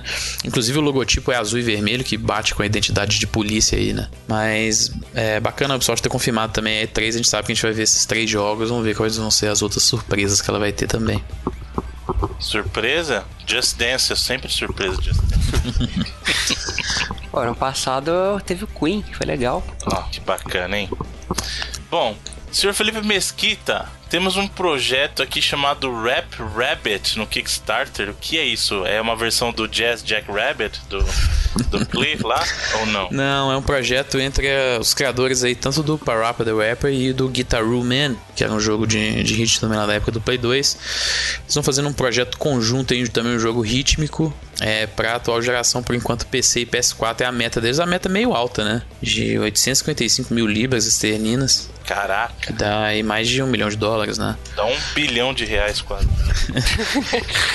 e assim, eles tinham dado mole que eles tinham botado as stretch goals deles sem querer, antes da hora, e a stretch goal do, de uma versão pro Switch era 4.5 milhões, eu acho, que dava em dólares, assim. E aí eles mudaram, botaram a, a, a, versão do Switch a 1 milhão e meio de dólares agora. Mas não sei, por enquanto tá 114 mil libras. É, e o projeto é, tá pedindo em libras 855 mil, é bastante, né? Faltando 28 dias. Sei não, hein? Tá com um cara que talvez possa flopar. É, vamos ver. Aqueles Kickstarter Tracker aí, sabe, que acompanham é, o ritmo do, do Kickstarter e, e, tentam projetar quanto que ele vai ter no final. Tô falando que vai dar, mas eu também tô achando muito alto, assim, a, a meta, né? Mas é, torcer que, que os caras consigam, hein? Que seja um produto bacana também. A meta inicial, de novo, para PC e PS4 e a primeira Stretch de plataforma é do Switch, agora em um milhão e meio que eles baixaram. É, eu sei lá, cara. Eu acho que tá, tá fraco esse início, assim. Não sei se vai bater, porque eu não sei se hoje a gente tem o um mercado para jogo ritmo mais, sabe? Teve até a, o relançamento da versão remasterizada do Parapa e tal, mas não sei, cara. Eu acho que é um gênero de, de jogo, apesar de eu gostar muito. Na época do Play 1, eu joguei Parapa, joguei um Jammer Leme. Já falei que o, o Busta Move, né? O verdadeiro Busta Move, né? O Busta Groove em algumas regiões. É isso aí. Não o Bobo Bobo. É, e. Cara, eu gosto muito, mas não sei se hoje tem mercado para isso, porque hoje, com a tecnologia que você tem, os jogos rítmicos que existem são você dançando mesmo, que é o caso de Just Dance. Na época do, do Kinect lá tinha o Dance Central. Então não sei se o público vai dar esse passo para trás de apertar é, botão no controle para dançar, sabe? Não sei. É, a gente sabe também, a, tentaram reviver lá Guitar Hero, que é um jogo rítmico e faz até mais sentido da guitarra e tal, mas não... Até faliu a coitada da Mad Cats. Sabe? Não sei, cara, não sei. Eu, eu acho, suspeito. Tomara que eu esteja errado, porque eu sempre torço para todo projeto ser um sucesso. Mas eu acho que pelo, pelo, pelo ponto do mercado que estamos, talvez não vá dar certo. Essa seria a minha aposta. Vocês concordam? O que, que vocês acham? Eu também acho que é difícil. É muitos Kickstarters, os caras é, tentam apelar muito para nostalgia das pessoas, mas eu não sei se tem tanta nostalgia assim num produto que não é, por exemplo, não é nem, não é nem daquelas propriedades que as pessoas gostavam no passado, né? é um produto novo, né? E eu acho a meta muito alta também para ele, então. Vamos ver, não te torce para que dê, mas eu acho um pouco complicado também. Pois é. Agora, a gente tá falando de cifras altas aqui, a dona Zenimax tá on fire, né? Que é processar Deus e o mundo depois que ganhou aquele processinho lá do Facebook. E agora eles estão atrás da Samsung também, porque a tecnologia usada no Samsung do, do Samsung Gear VR é uma parceria deles com o, o pessoal da Oculus, né? E aí a Zenimax falou assim, bom, se é parceria deles, você tá usando a minha tecnologia, então né? vai acabar, não vai, ninguém pode também. mais agora, né, cara? E aí a ZeniMax falou assim, ó, processinho para vocês, processinho para vocês. A gente arrancou, já arrancou quentinho aqui do Facebook. E, cara, eu, tá, eu, tá, eu tô jogando Prey, né? Que é um jogo da Bethesda, né? Que, que é um jogo da Arkane, publicado pela Bethesda, e a dona da Bethesda é a ZeniMax, né? E lá na Talos One, que é a, é a estação espacial que você joga, tem um, tem um, um informativo, assim, sabe? Da empresa que chama Transtar Corporation, que tá escrito assim: Our tech is proprietary, your ideas are confidential. Cara, que é, um, é totalmente a situação que tá vivendo o Carmack com ela em relação a isso tudo, né? Que é, pô. pô e é um negócio que o Bruno sempre fala. É um negócio que o Bruno sempre fala. A tecnologia é nossa e as ideias são nossas também, chapa. É, é um negócio que o Bruno fala. Se você trabalha, se você cria alguma coisa dentro de uma empresa, essa criação é da empresa, né? E é exatamente isso que está escrito lá na, dentro do jogo, né? E, a, e, é exatamente o que está acontecendo na vida real, exatamente entre Zenimax, óculos e o Carmack aí. É, Walt Disney Company. É. Pois é, vai sobrar para todo mundo aí desse jeito, hein? Se continuar nesse, nesse winning streak aí de processinhos, a Zenimax não para não, hein? Os melhores advogados do, do mercado aí. sabe quem não para? O tempo. Super Nintendo não para. O tempo também não para, mas o Super Nintendo também não para, porque teremos um lançamento novo de um jogo do Super Nintendo. Bom, até isso falou assim: não, já vi joguinho do Nintendinho saindo recentemente, jogo do Dream, jogo do Mega saindo recentemente. Porém, o grande atrativo desse jogo novo, entre aspas aqui, é que ele não será lançado em cartucho pro Super Nintendo, mas será lançado via o serviço do Satellaview, que é mais raro ainda. Não, não, não. Ao contrário, ele vai ser lançado em cartucho. Só que era um jogo do Satellaview. Ah, então entendi. Inverteu. É, na verdade é um relançamento, né? Foi um, é um jogo lá. Ah, então expliquemos melhor. A notícia, na verdade, é o seguinte, então. Nós temos um jogo que era exclusivo do Satellaview, que era aquele serviço de satélite, pelo nome, pelo nome já dessa indicação, né? Um satélite, que você assinava como fosse serviço de, de TV a cabo e você tinha lá a sua assinaturazinha te dava direito a jogar os joguinhos por mês lá, né? É tipo, é tipo como se fosse a net do, do videogame, né? Exatamente. Não é que nem, não é que nem internet que você pode, podia baixar as coisas. A gente até já explicou em uns programas passados, mas falando novamente. Você tinha que, na, na janela de transmissão que o negócio estivesse passando, você podia jogar os jogos e pegar as informações. Tinha e tal. até aquele, ah, o, o joguinho lá do Zelda também, que era exclusivo do Satellaview. Tem dois, dois Zeldas, aquele BS Zelda, que os caras conseguiram emular usando aquele, aquele esquema de jogar arquivos maiores dentro do emulador do Super Nintendo. Eles conseguiram fazer o esquema lá de, de emular o Satellaview com as propriedades que tinha, porque tinha áudio, tinha narração, era bem maneiro. Só que foi no Japão, né? Nem, só, nem chegou a sair pra fora. E aí, agora, um desses jogos que era exclusivo do Satellaview, então, corrigindo aqui, vai ser lançado em versão física para o Super Nintendo. Vai ser lançado o cartuchinho. Olha só. Ele aí- Eu não sei quem vai comprar, mas eles vão, vão lançar, né? O Kaizo Shoujin Shubinan Zero. Não- É não- Shubibinman Zero. Shubibinman Zero. Shubibinman Zero. Não sei- não sei nada título, de? Vai japonês. bem. Vai vender bem, sim, esse título, viu? Tá.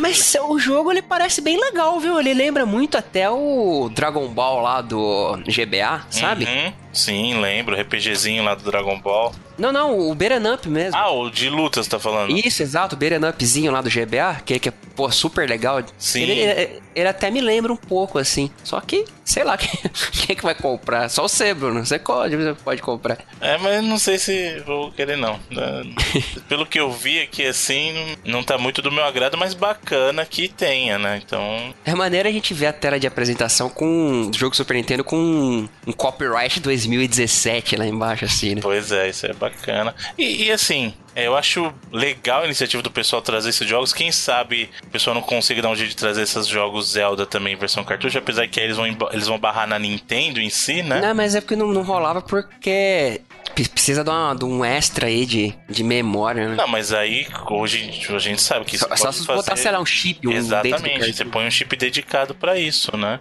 É, hoje em dia você tem tecnologia pra fazer, né? Então, mas o problema aí não é nem esse, não é nem técnico, o problema aí é a Nintendo deixar, Hum. né? Então, Bom, mas ne- nesse caso eu não vejo problema nenhum do cara procurar o emulador aí, porque você não vai achar isso nunca em lugar nenhum, então não, não, não vejo problemas. eu, é, eu, a gente pode não ver problema não, a Nintendo já A Nintendo tá nem aí, cara. Esse negócio nem, tecnicamente nem existiria mais se não fosse essa galera aí que preserva as paradas. Ah, mas Ninguém nunca nem ia conhecer. É, tem muito caso assim, mas bacana. O importante é que tá saindo aí pra cartucho, então bom que o pessoal tenha a oportunidade, tenha acesso. Quem tiver afim, compre, tá na conversão aí do, do ien pro dólar, tá saindo 62 dólares, então preço de um, de um jogo novo AAA aí, né? Quem tiver um Super Nintendo aí ainda, Exatamente. quiser se interessar em um, um cartucho novo, não sei nem se vai vender pra fora do Japão, mas isso aí Ah, mas hoje em dia você pode importar, É. né, gente? Tá- A internet, a beleza da internet é isso, pode tá aí, importar. chegou pra ficar. Exatamente. E pra terminar a sessão de notícias da semana aí, temos um,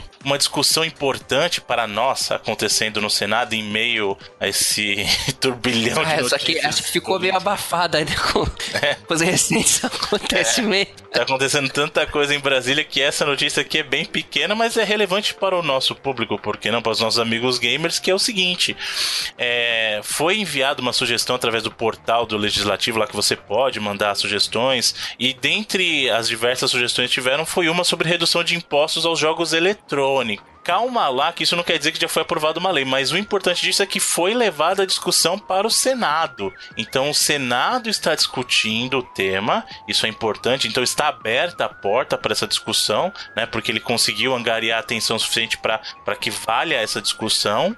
E até o momento que a gente tem é isso a discussão sobre o tema, que já é um passo importante, mas isso não quer dizer que, ó, já aprovou uma lei vai, vai ter redução de impostos. Não. Tomara. Eu acho que num, num cenário ideal, o Brasil, para se tornar competitivo, ele precisa é, de uma redução de impostos, não só para os jogos eletrônicos, mas para uma série de produtos eletrônicos no geral. Né? Porque senão a gente vai continuar importando e aí o, o governo responde aumentando o imposto sobre importação e aí fica essa briga boba. E essa coisa de querer preservar o mercado nacional à base de a subir imposto para produto importado não faz sentido. A gente tem que ter, ó, ó, ó claro, é, incentivos para a produção nacional, mas também tem que ter qualidade. Né? As pessoas têm que tá, estar confortáveis em comprar produtos nacionais pela qualidade, não porque elas são obrigadas que o preço é proibitivo de produtos importados, sabe? E, é, esse, e essa discussão cara, é um passo importante, né? E se tratando de Brasil, eu sou mais cético do que você com o Nintendo PlayStation lá, né? Mas, mas é sempre bom a gente ter uma esperança, cara. Tentar, chamou a atenção de muita gente, tem mais de 130 mil apoios lá na página. A gente deixa a página aí para quem quiser registrar o seu apoio também. Vai que, né? Nunca se sabe. Tomara que surta resultado. Ah, não, não fazer nada, né? É pior do que pelo menos tentar fazer alguma Exatamente. coisa. Exatamente. Lembrando que o problema dos jogos, especificamente no Brasil, é que aqui jogo de videogame é taxado como jogo de azar imposto é absurdo, né? Então por isso que às vezes jogo de PC, que é considerado software, hum. sai mais barato uma versão de jogo de PC, por exemplo, você compra por 100 reais, do que uma versão de jogo de console do mesmo jogo que sai 250, sabe? Justamente porque no caso do jogo para PC é visto como software, enquanto o jogo de videogame é visto como jogo de azar, né? E uma série de taxações que tem em cima também, os próprios é, consoles têm uma taxação absurda, né? Então... É, no, no PC o, o caso do imposto é o contrário, na verdade, como ele é software, ele é visto como produto produto ou didático para trabalho, né? Uhum. Então, é o contrário do jogo de azar, né? Na, na ideologia do imposto. E claro que para o público uh, brasileiro seria muito interessante, é, apesar de hoje até ter uma certa paridade com alguns jogos de preço daqui com preço lá fora, mas isso na verdade é para uma possibilidade dos jogos serem mais baratos aqui. E aí a gente passa, pode passar inclusive a exportar jogos, porque o pessoal pode vir de fora comprar jogo aqui, né? Dependendo de como funcionar essa questão da legislação. Óbvio, se se tornar efetivamente é, algo produtivo, né? Então, bom, fica, fica a expectativa. É bom que exista discussão. Deixa, a gente deixa o link aí para uhum. quem quiser registrar o apoio lá. Você clica um sim, bota seu e-mail e conta lá como. É, é pelo menos para saber que tem gente interessada aí, né, cara? Sim. Bom, e com isso, senhores, concluímos a sessão de notícias da semana. Isso aí. O que nos leva, senhor Edu, aos trailers, os vídeos da semana. Trailers, é trailers e vídeos. Trailers. Essa a sessão de vídeos da semana está polêmica. Sim. Carvalho. O trailer é isso. o Shazam. Vamos. Vamos começar pelos rápidos aqui, que tem uns aqui que acho, acho que vão gerar discussões aí, mas começando pelo jogo rápido, o, tem um vídeo da estreia da Diva do. do. Uh, como é que é o nome do jogo? Overwatch.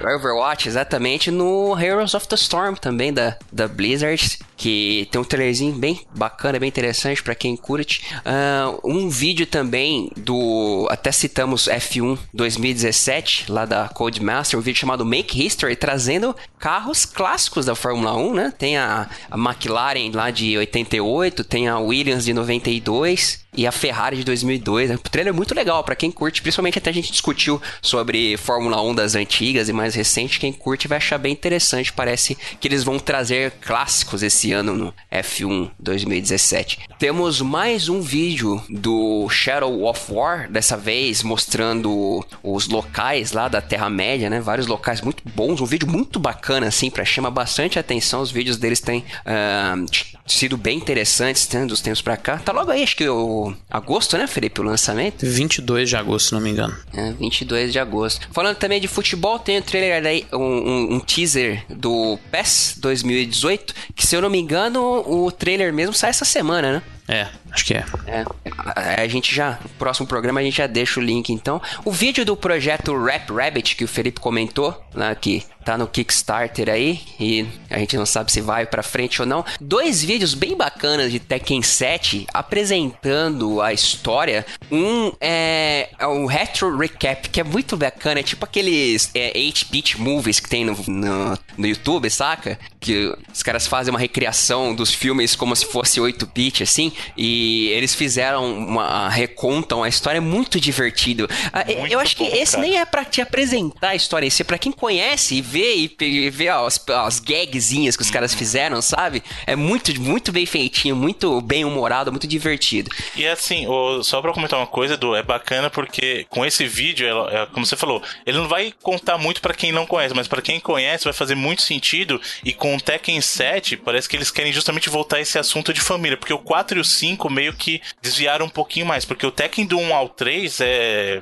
parece coisa de novela, sabe? Traição é, da família, família em cima da clima total, é. é clima de família total, sabe? E parece que pro 7 eles querem voltar um pouquinho mais para isso, né? Então, é, vale a pena ver esse vídeo, é muito engraçado, esse vídeo é muito legal. Muito bom mesmo. E um outro também, falando desse, desse mesmo esquema da família e tal, né? Chamado As Melhores Lutas São Pessoais, que é um vídeo muito bom também, da, esse, só que esse já no, com um, como um trailer do jogo mesmo, falando do, do Kazuya, Heihachi, essa história da família Mishima, né? Temos também um vídeo de lançamento do The Surge, um jogo aí que estão comparando muito com o famigerado Dark Souls. Eu estou jogando, jogo muito bom, tô curtindo bastante. É, tô, não joguei muito, mas pelo pouco que eu joguei, é, tô, tô achando eu bem. Eu joguei algumas bacana. horas dele também.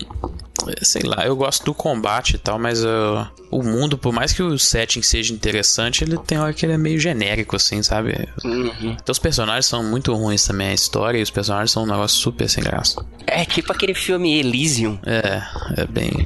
Mas eu, tô, eu tô, pelo pouco que eu joguei, eu tô achando bacaninha. E um vídeo uh, que acho que entrou, teve um beta essa semana de um Metroidvania que me pareceu muito interessante, chamado Sundered, que vai ser lançado em julho para PC e PlayStation 4, que, pô, me interessou. Achei bem legal. Tá, é, é, é, beta, né, Felipe, essa semana que entrou? É, é. É da galera lá que fez aquele Yotun, que é aqui no jogo todo des gráfico desenhado também, igual ele. E ele, ele é. Vai ter os elementos de Metroid, Metroidvania, só que ele vai ter. Procedural. É procedural. É, exatamente. As, as salas vão ser procedurais, assim. É um videozinho bem interessante, tá no radar aí, esse jogo. E agora a gente vai para começar pelas polêmicas. Primeiro, não, não uma polêmica, mas um. Pô, foi bem bacana a Direct lá do, da Nintendo do ARMS, né? Apresentando tanto o ARMS que, pô, eu, me parece um jogo que vai ser muito bacana para jogar com a galera, para esse estilo de festa que era o, o Wii, sabe? Uhum. De pegar a galera, os amigos e juntar para jogar. Acho que o ARMS vai, vai ter um bom futuro aí nesse estilo. E teve também uma novidade com relação ao Splatoon 2, né? Que vai ter, acho que um, um modo. Uh, Foi o trailer do single, single player, player né? Exato. E, e Felipe, o que você achou da Direct, cara? Eu gostei. Cara, achei... Gostei muito também. Eu acho essa direção que a Nintendo tá levando o ARMS exatamente como um produto é, multiplayer, principalmente multiplayer local, né? E a quantidade de modos, eles apresentaram vários modos diferentes, até modos que nem envolvem lutas direto, assim.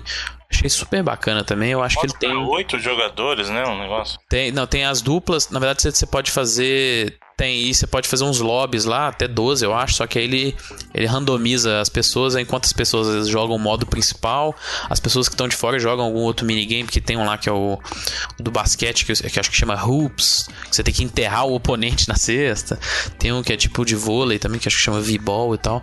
É, tem vários modos interessantes assim, eu acho que ele tem um, um modelo para ser sucesso aí também de, de venda aí com a Nintendo. É, apresentaram mais personagens, os nomes mega genéricos, assim, mas tá, tá de boa, né? Tem, tem que ser simples mesmo. O nome do jogo, o jogo chama Arms, né, cara? Tem o, o nome dos personagens genéricos. Tanto, mas isso para mim parece interessante. Personagens legais, o jogo vai ser, eu aposto em outro sucesso aí de, de vendas, já que o, ainda mais com o Switch vendendo pelo ladrão, a gente deixa o vídeo, foi uma direct curta, né? Tem 20 e poucos minutos. E foi, foi, foi, foi bacana. Sim. Eu gostei. E eh, agora a segunda polêmica aqui são dois vídeos do nosso famigerado Sonic Forces um chamado Custom Hero Trailer, que permitirá você montar seu próprio personagem com uh, atributos já conhecidos dos personagens do Sonic, aquela, aquele formato, né? Os olhos assim e tal. E vai ter poderes diferenciados também para esse seu personagem apresentado num outro vídeo chamado Park Avenue Hero, que eu não sei o que pensar. Eu sei o que pensar. A SEGA tá tentando fortemente fazer com que eu não jogue o Sonic Force. É isso que eu, que eu tô pensando. Você tá de sacanagem comigo, velho. Para, SEGA. Eles, eles sabem, toda vez que eles tentam encaixar uma droga de jogabilidade que não é de Sonic, eles sabem que não dá certo. E eles ficam querendo forçar essa droga. Cara, quem joga Sonic quer jogar com Sonic, ele não quer Exato, jogar com o cara aleatório que ele cria na hora, que tem um, um, grappling hook na mão, que é uma jogabilidade diferente do que Sonic é. Quer tirar fogo, tem um lança-chama, parece cara, Mega Man, que, cara. Que negócio chato, velho. A SEGA tá tentando com toda a força, eu acho. SEGA, só para de fazer Sonic então. Se você quer enterrar o negócio, para de fazer. Sabe? Que, que mania é essa de não? Não tem que se reinventar. Ah, o problema da série é que ela tá tentando reinventar o Sonic. Não tem. O Sonic funciona quando você faz o básico. tá tentando reinventar já. É, já sabe? faz Não uns dá, bons, cara. bons anos Porra, aí. meu. Putz, grila, E, e justamente o que deu mais certo foi o que foi no espírito das antigas, que é o Generations, que a gente sempre fala, né? Sim, e aí ali eles encontraram o equilíbrio da mistura do 2D com o 3D, pronto. Fa- Por isso que eu falei, Sega, faz o Generations 2, pronto. Aí eles estão tentando com toda a força do mundo estragar o Sonic, cara. Eu espero, eu vi o- é que não tá claro, mas eu sinceramente espero que esse modo aí seja totalmente opcional. Eu não quero criar um personagem meu e não quero jogar esse, esse tipo de jogabilidade no Sonic, cara. De verdade, não quero. Quando eu vi o trailer a primeira vez, eu pensei, nossa, SEGA, era tudo o que eu queria no jogo do Sonic, era montar meu personagem. Sabe? Aquele, tipo, whatever, pô, eu quero jogar com o Sonic. Bota o Sonic no, no jogo do Sonic. Não, é É, ridículo. mas não sei lá, não. Embora eu achei interessante o, o gameplay lá, mas não sei, não me, não me bateu também, não. E o Felipe tem? Ah, Ah, Sonic Mania tá aí, ó. é, tá aí, né, velho? Então, vai Salvar a gente. Sonic mesmo. né? Só pra gente. Também achei muito bizarro, cara. Né? Vamos ver, vamos ver o que, que vai dar aí esse Sonic Forces. E agora a gente tem aí pra Aliás, finalizar, só uma coisa, né? só uma coisa pra falar. Sonic forçando a barra pra não jogar, né? Sonic Forces, tá aí o- É. a razão do, do título. Ah, tivemos aí o mega evento do Destiny 2, Aí né? sim, Sr. Bruno? Carvalho, Sr. Felipe Mesquita, diversos vídeos, vídeo de gameplay, vídeo de revelação, e aí? Fantástico, né? Nada menos que fantástico, né? É Dash, né? Tipo assim, não é. Não explodiu cabeças, não. Acho que tem umas. Sabe, eles estão fazendo é, mudanças do, do mesmo ritmo que eles fizeram mudanças do primeiro, do Destiny no começo pro Taken King, por exemplo. Vários tipos de update aí de- no gameplay e tal. Eu acho que. é, é, sabe, não, não tem tanto pra diferenciar do Destiny, pra ser Destiny 2 tanto, mas assim, conteúdo vai ter, então achei bacana também. Felipe, Felipe, pre-order pra jogar o beta, Felipe. Pre-order pra jogar o Hum, beta. ah, não, não, depende, depende. Pre-order, pre-order, Felipe, pra jogar o beta. Depende do que tiver na E3 aí e tal, né? O tanto de conteúdo. Tipo assim, eu, eu, eu gostei porque tem muito tempo que eu tô fora desse loop, né? Do, do Dash. É um, uma parada que eu tô querendo voltar já e ver aquele tipo de conteúdo com algumas mudanças bacanas. Eu gostei da, das mudanças das armas, por exemplo. Você, você tem uma arma, você tem duas primárias, né? Uma com dano kinético e a outra com danos elementais. E aí a terceira pra você escolher algum tipo de munição diferente, seja sniper, shotgun, lança foguete e tal. E os, os planetas serem bem maiores, eu acho ah, importante o foco que eles estão dando em é, nos, nos próprios planetas, né? Terem mais atividades, né, melhores eventos públicos e tal, que é- são as coisas que man- mantiveram o público em Destiny entre as expansões, né? E é, eu quero jogar mais disso. eu então, assim, sabe, não é. Não, não vejo. Nossa, olha o tanto que Destiny 2 é diferente de Destiny 1. Acho que na verdade Destiny 2 é uma progressão natural das centenas de mudanças que Destiny 1 sof- sofreu durante esses três anos aí. Sabe uma coisa que eu não quero de Destiny 2, que eu acho que pode acabar acontecendo, pelo que eu tô vendo da história? Eu acho que eles podem separar totalmente a história do, do jogo de looping, sabe? Então, assim, a história você vai jogar com um dos três lá um dos três líderes do, da vanguarda, né? E, e aí a, o seu personagem só vale pro Lupin, entendeu? Isso eu não queria. Eu quero que eles estejam presentes, as lideranças estejam presentes na história, mas eu quero o meu personagem na história. E que o fantasma faça a conversa. Ele que fale meu fantasma, uhum. sabe? Porque aí fala assim: ah, mas aí como é que você vai fazer para interagir, não sei o que. E primeiro que no Halo Reach isso já acontecia. E era o seu personagem que você criava. Né? Uhum. Né? Então ele participava da história. Então eu quero que Destiny seja assim. A história tem que acontecer sim, tem que melhorar muito. A gente já falou que um dos grandes problemas do Destiny foi não desenvolver a história, que até era interessante a história do primeiro não desenvolveu nada. Uhum. Mas eu quero que seja eu, o meu titã ali, entendeu? É, ele, ele até teve mais, tá bem mais cara de produto Band Halo do que Band Destiny, assim, eu diria. Uhum. E isso é bom. E, mas vamos ver, é três aí com certeza a gente vai ter bem mais coisas aí, né? De todos os, os fronts dele aí, mas é tipo assim, foi o bastante pra me, beleza, eu, eu vou voltar a jogar esse, esse produto e vou investir as minhas centenas de horas aí de boas Felipe, de novo. Felipe, pre-order, Felipe. Bruno, Bruno, Não, você fez... Bruno é o diabinho, tá ligado? Felipe, é. você fez o pre-order do, do a bunda aí, da, da, da fenda que a bunda força. Pre-order da bunda. É. Dois anos aí, mano. Dois anos esperando o bagulho. Agora, Destiny você pega, faz o pre-order, o beta já tá, na, já tá aí, ó. Tá logo Aí a dia também, toma, é, toma. O beta não vai. Eu, na, na, não, na Band eu confio, você tá ligado. Você jogou o primeiro alfa, jogou o primeiro beta, não foi fantástico? Foi. Fala a verdade. Você não jogou lá o, beta do, do Destiny, não foi fantástico? Joguei o alfa e o beta, né? Então, ele foi fantástico, não foi? Mas eu não fiz pre-order, não. Então, não, mas aí, mas agora pra jogar o beta você vai ter que fazer pre-order, pô. Fazer é, vamos ver.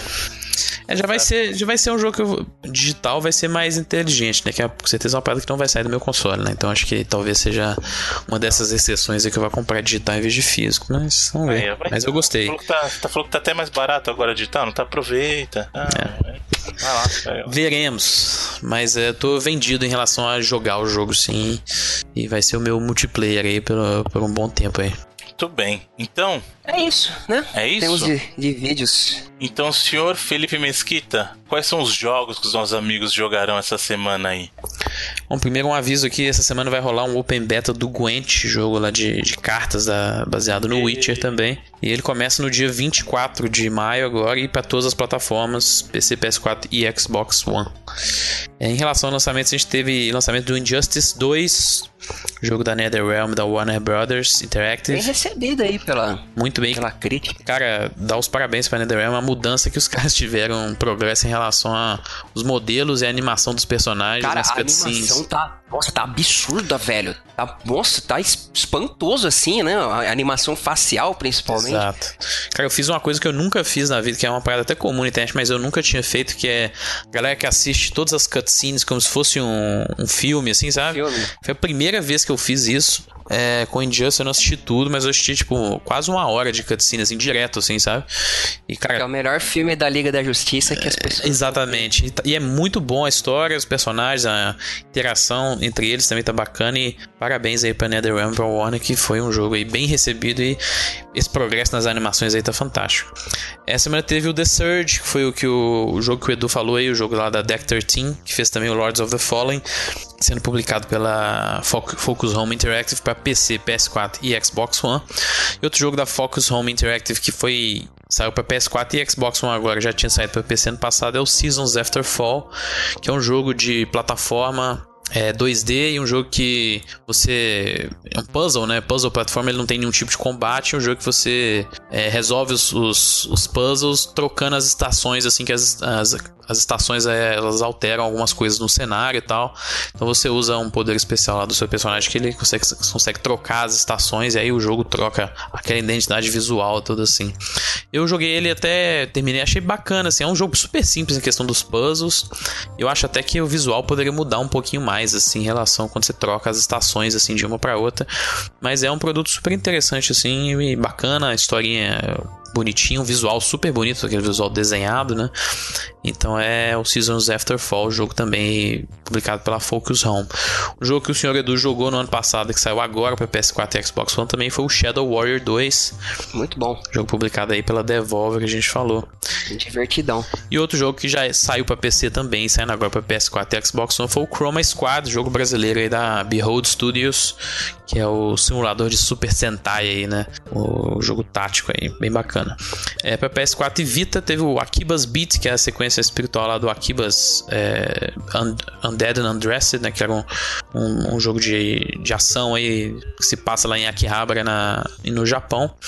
E no PlayStation VR teve o Farpoint, esse jogo lá da principal jogo, acho que da, da Sony mesmo para PlayStation VR, que tá um, reviews deles ali tá mais ou menos ali no 7, 7,5, assim, galera elogiando muito o que ele foi feito para VR, mas assim, estruturalmente, como é um jogo de, de tiro, né, FPS, estruturalmente ele tem aquele mindset mais antigo, sabe, mais um pouco ultrapassado assim, mas a galera elogiando como um produto de realidade virtual.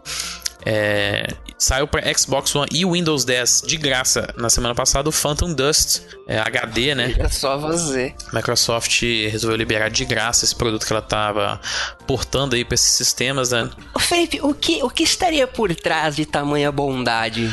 Eu não sei, talvez o jogo tenha uma, uma, um componente online aí, né? Também, talvez Sim. seja o esquema de microtransações. Eu confesso que eu não sei se ela implementou isso ou não, sabe? Mas é bacana, né? A atitude da Microsoft é um jogo que é super cult, Sim. né? Na, na, na comunidade do Xbox.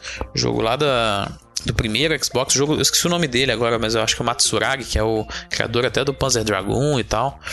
E bacana, é, é um serviço, como eu falei, a Microsoft instalou é, novos servidores aí para poder o jogo rodar. Ele tem cross, crossplay entre é, Xbox One e Windows 10. Então é um produto bacana aí para os usuários dessas plataformas.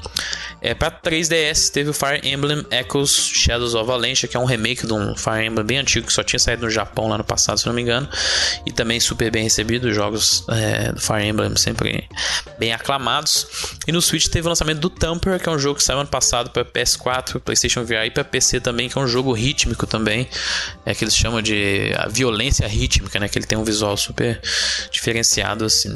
E por último, para PC, um joguinho da Sega que a gente falou um bocado aí durante o programa, que é o Endless Space 2, que é um jogo de estratégia desenvolvido pela Amplitude Studios que está saindo do Early Access para o full release aí nos PCs também muito bem recebido aí no meio da, de estratégia.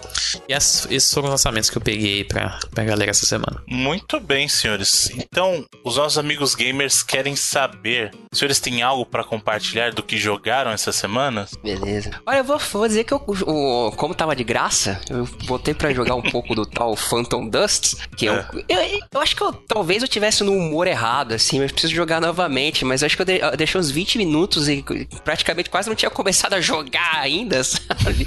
Então, então acho que eu preciso tentar novamente com um humor melhor. Acho que eu peguei, joguei errado, como dizem aí, mas eu pelo menos botei pra rodar aqui. Sabe outra coisa que eu tive jogando também, que eu deixei instalado por curiosidade, mas que me melhoraram bastante agora, porra. Pelo menos me parece que tem um, um futuro bacana aí, o tal do jogo do Conan lá, do... Exiles. É, Exiles, É, exato, Exile, né? Ele tá, pô, tá bem melhor, melhoraram bastante, assim, né? Aquele jogo é jogo de Survivor, né? Tipo, o Ark da vida aí, ambientado no, esquema do, do, Conan. E eu vou dizer que eu, agora eu passei até umas, umas duas, três horinhas uh, com, uh, sobrevivendo, né? Construindo, fazendo as coisinhas lá. E eu acho que ele tem um futuro melhor do que da primeira vez que eu joguei, tá?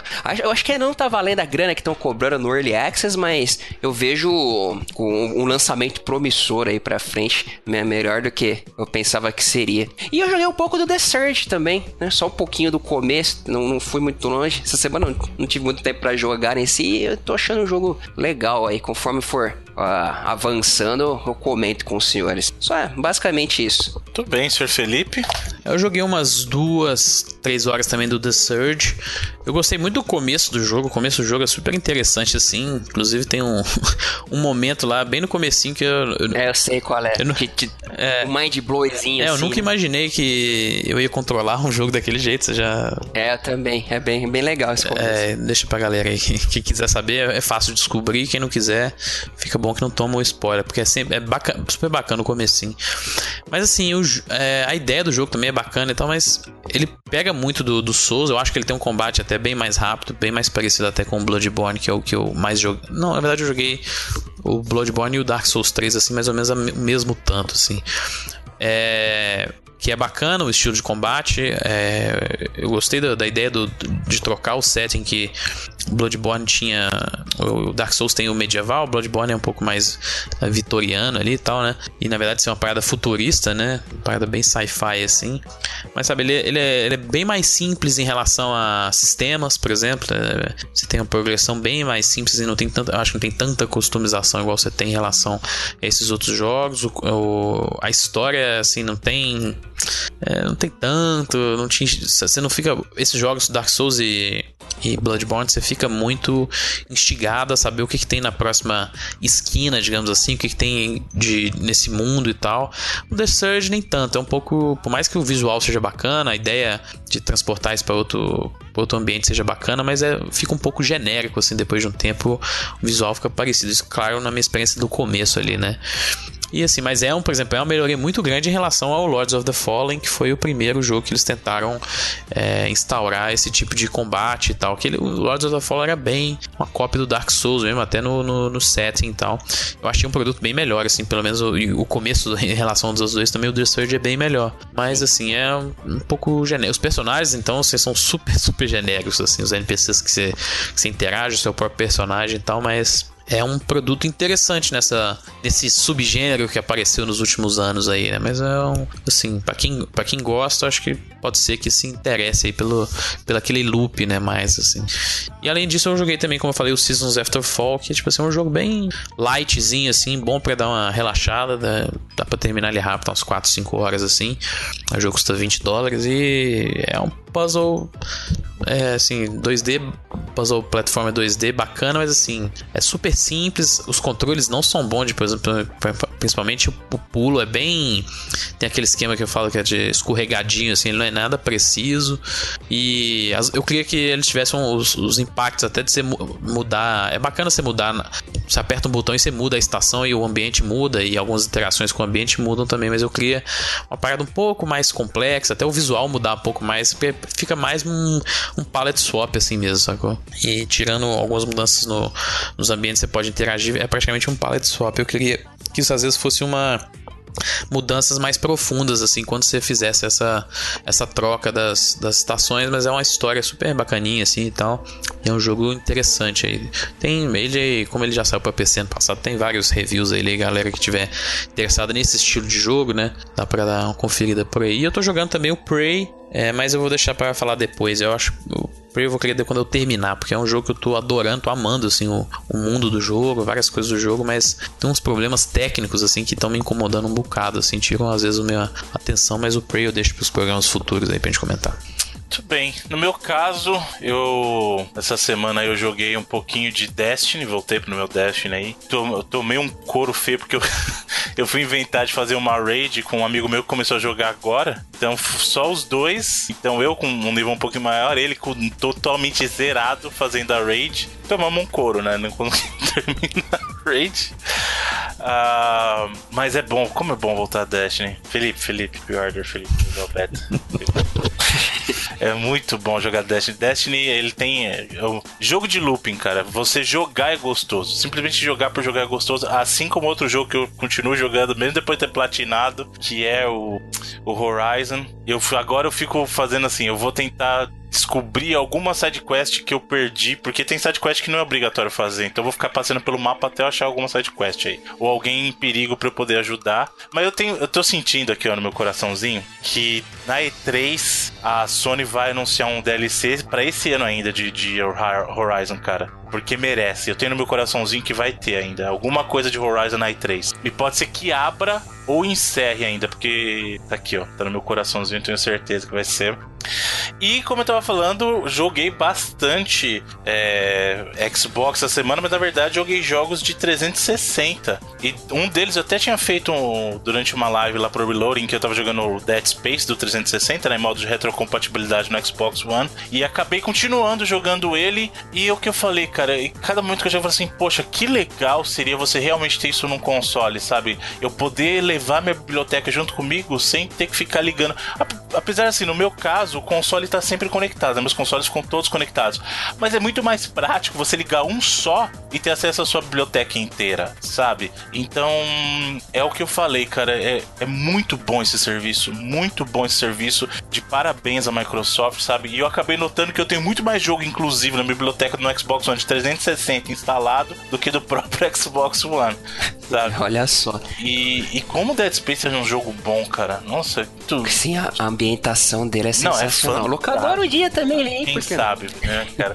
Porque assim, é, é- E, e é uma pena. E aí tinha um produto tão bacana na mão e deixou se perder com o tempo, sabe? Tinha tudo pra ser o que o Resident não estava sendo naquele período, né? Porque ele veio no período de Resident 5, 6 e tal. E era um jogo que realmente você joga tenso, você joga com medo de morrer, sabe? É, a maneira como eles fazem, tem até um- alguns elementozinhos que a gente vê de, de jogos como Mega Man e Metroid, aquela coisa de a munição vem de acordo com o que você precisa, sabe? Que é uma coisa que Resident não. Resident, o item que vem é o item que estava programado para vir naquele lugar, sabe? E Dead Space não. E aquela coisa da estação espacial, tal, atenção, os inimigos, você tem aquela coisa de para preservar a munição, você tem que saber como desmembrar o inimigo. Cara, Cara, é muito bom esse jogo. Prey, ele tem uma. Ele bebe. Ele bebe de vários jogos, né? System Shock, Bioshock e o Dead Space ele é uma influência também em alguns momentos assim. E por isso que eu gosto tanto do jogo também. Ele pegou os pontos bons assim de vários desses tipo de produtos. E, cara, é um, é, um, é um gênero, assim, é um tipo de jogo que eu também que eu adoro Dead Space também. Um, dois, até o três eu gosto também, apesar de ser um pouco bem mais ação.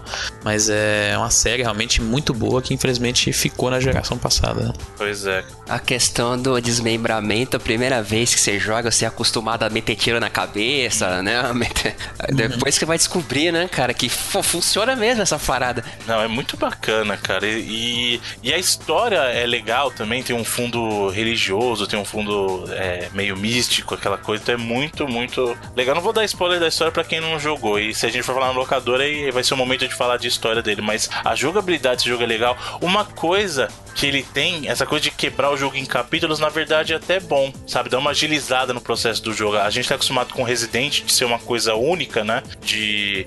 Com exceção, talvez, lá do Code Verônica. É, O 3 também faz um pouquinho disso, de você encerra ciclos, né? Do jogo ir pro grid. E o Code Verônica você muda fisicamente de lugar também. É, mas o, o Resident original, Resident 2, é, você ter aquela coisa de poder circular livremente, né? No caso do Dead Space, ele, ele corta em capítulos mesmo, é fase. Você, você passa de fase. Ó, terminou esse estágio, vai pro próximo. Terminou esse estágio, é, é interessante. É um conceito que Resident veio aplicar depois também, né? No próprio 5, move por capítulos tal. E eu acho que funciona bem. Nem todo jogo precisa ter um, aquela coisa do backtracking, no sentido de você voltar o jogo inteiro pra primeira sala que você visitou, sabe? Apesar de no Dead Space você revisita alguns lugares, mas não é parte do jogo como é no primeiro Resident, sabe? O backtrack. Mas gostei muito de ter rejogado, já tinha ah, jogado os três primeiros, não, os três únicos Dead Space que tem na geração passada, e como eu falei, como é gostosa essa premissa do Xbox com isso, cara. E eu torço pra que o, o- como eu falei, o Scorpio introduza também lá o que eles já haviam falado que poderia ser uma possibilidade dos clássicos do, do Xbox original, e diferente do que a Sony faz, porque o pessoal fala assim: ah, mas a Sony tem no Play 4 a retrocompatibilidade a partir do PS2 Classics, mas nem é PS2 Classics de verdade, que eles modificaram pra colocar troféu, é legal, mas é limitadíssima a biblioteca não, de jogos de Play 2 no Play 4 comparado é- com o que é, né? é muito não é a ruim. mesma coisa, é muito É ruim. ruim. E outra, hein, gente? Até agora eu não engulo não ter jogo de Play 1 no Play 4, que até o Vita roda, né? Então, por favor. O PSP É, o roda. problema do, do Xbox normal, primeiro, é que teria que ser uma parada no hardware mesmo, né, cara? Porque nem, emula, nem emulação dele existe direito hoje, assim. É, mas aí eu acho que poderia ser. O caso do 360 o pessoal questionou também, mas o que, que a, a Microsoft fez? Na verdade, você baixa uma versão é, modificada do jogo, né? Ele é f- modificado para rodar emulando o 360 dentro do Xbox One. Eu acho que é possível fazer, principalmente se o, se o Scorpio for realmente, é, como a gente já viu, que é, é efetivamente mais poderoso que o, que o Xbox One. Se eles conseguirem fazer esse mesmo esquema de. Porque ele não lê o disco, né? Você pode até usar o teu disco, que é muito inteligente também. Você o- coloca o teu disco, ele baixa aquela versão adaptada pro teu Xbox One. né? Se você conseguir fazer a mesma coisa pro, pros Xbox, pros jogos de Xbox original, vai ser fantástico, cara. E, de novo, parabéns pra Microsoft pela qualidade que é isso. E eu tenho, inclusive, eu estou recomprando jogos que eu já tenho só por causa disso. Jogos que eu tinha, por exemplo, no Play 3, eu tô recomprando em modo de retrocompatibilidade no Xbox One pela praticidade. E como o Felipe bem lembrou, isso é uma maneira da, das produtoras ganharem dinheiro de novo, sabe? Então, fantástico, cara. E, e ó, me diverti muito rejogando esses jogos aí, de verdade. Justo. Todos eles, todos eles. Certo, senhores? Certinho. Então, com isso concluímos o nosso reloading essa semana. Lembrando que o reloading é apenas parte do todo que já está maior hoje, desde a semana passada aí. Tivemos mais um membro da família tomando vida própria. O Rewinding, se você não escutou ainda, vai lá no site ou então olha o teu feed, que o Rewinding entrou no feed principal essa semana para que vocês pudessem conhecer. Então a nossa sessão que antes. Mas, eu, eu, Bruno, eu vou falar, falar real que pela, pelo gosto da galera aí, acho que ele vai ficar mesmo. Vai ficar no feed principal. eu, vou, eu, vou, eu vou manter os dois, cara, mas porque assim, 80 e poucos por cento se for colocar, ou preferiram tudo no mesmo feed, ou tanto faz, ou preferiram os dois, sabe? Uhum. Então, infelizmente, pra galera aí que queria feeds separados, mas a, a grande maioria não, não tem como ignorar, né, cara? Então ele vai acabar ficando no mesmo feed, mas eu vou manter os dois, uhum. por, até por questão de expandir. Que eu conheço gente que uh, não tem tanto interesse por game, mas gosta de filme. Pra gente é legal também expandir. Então claro. uh, vai sair, vai continuar saindo uma vez por mês no mesmo feed e, e também tem o feed separado para quem quiser, para quem quiser apresentar pros amigos cinéfilos aí que queiram curtir. Eu tô fazendo a brincadeira que agora a gente tem três programas, né? A gente tem um que a gente conta historinha, o outro que a gente joga conversa fora fora e outro que a gente conta piadas internas e zomba dos nomes dos ouvintes. São nosso overload, é, é isso aí. Pois é, então já sabe, quer conhecer o Rewinding, não escutou ainda? Falamos sobre Guardiões da, Galá da Galáxia Volume 2, né? Então a gente fala um pouquinho, na verdade, o programa ficou bacana, a gente fala da história da Marvel, dos filmes da Marvel como um todo, fala um pouquinho do primeiro e fala do segundo aí, então, para quem já curtiu o filme, é, vai lá, escuta, diz pra gente o que você achou. Pra quem não escutou, dá pra você escutar até a parte que a gente fala assim, ó, vamos falar de Guardiões da Galáxia, porque a primeira parte falando mais da história do, da Marvel no cinema, dá pra você curtir pausa, depois volta pra ouvir depois que você tiver assistido o filme, mas vai lá então no site principal Rewinding, procura lá, você vai achar, ou então, como o Edu falou, tem um feed próprio, tem, tá no feed principal, se você tem assinado o feed, vai estar tá lá, ou você pode procurar o feed, vai estar tá o link também na postagem aqui do... Já tá, já, já dá pra achar pelo nome já, viu, Bruno? Ó, Tanto no show. iTunes... Vai lá, Rewinding. É, digita sessão Rewinding que você acha lá. Já fiz teste em vários já e já tá lá no iTunes também. Muito bom, muito Aliás, bem. falando que. agradecer também ao retorno carinhoso das pessoas aí que foram, pô, foi bem bacana. A galera curtiu bastante o programa e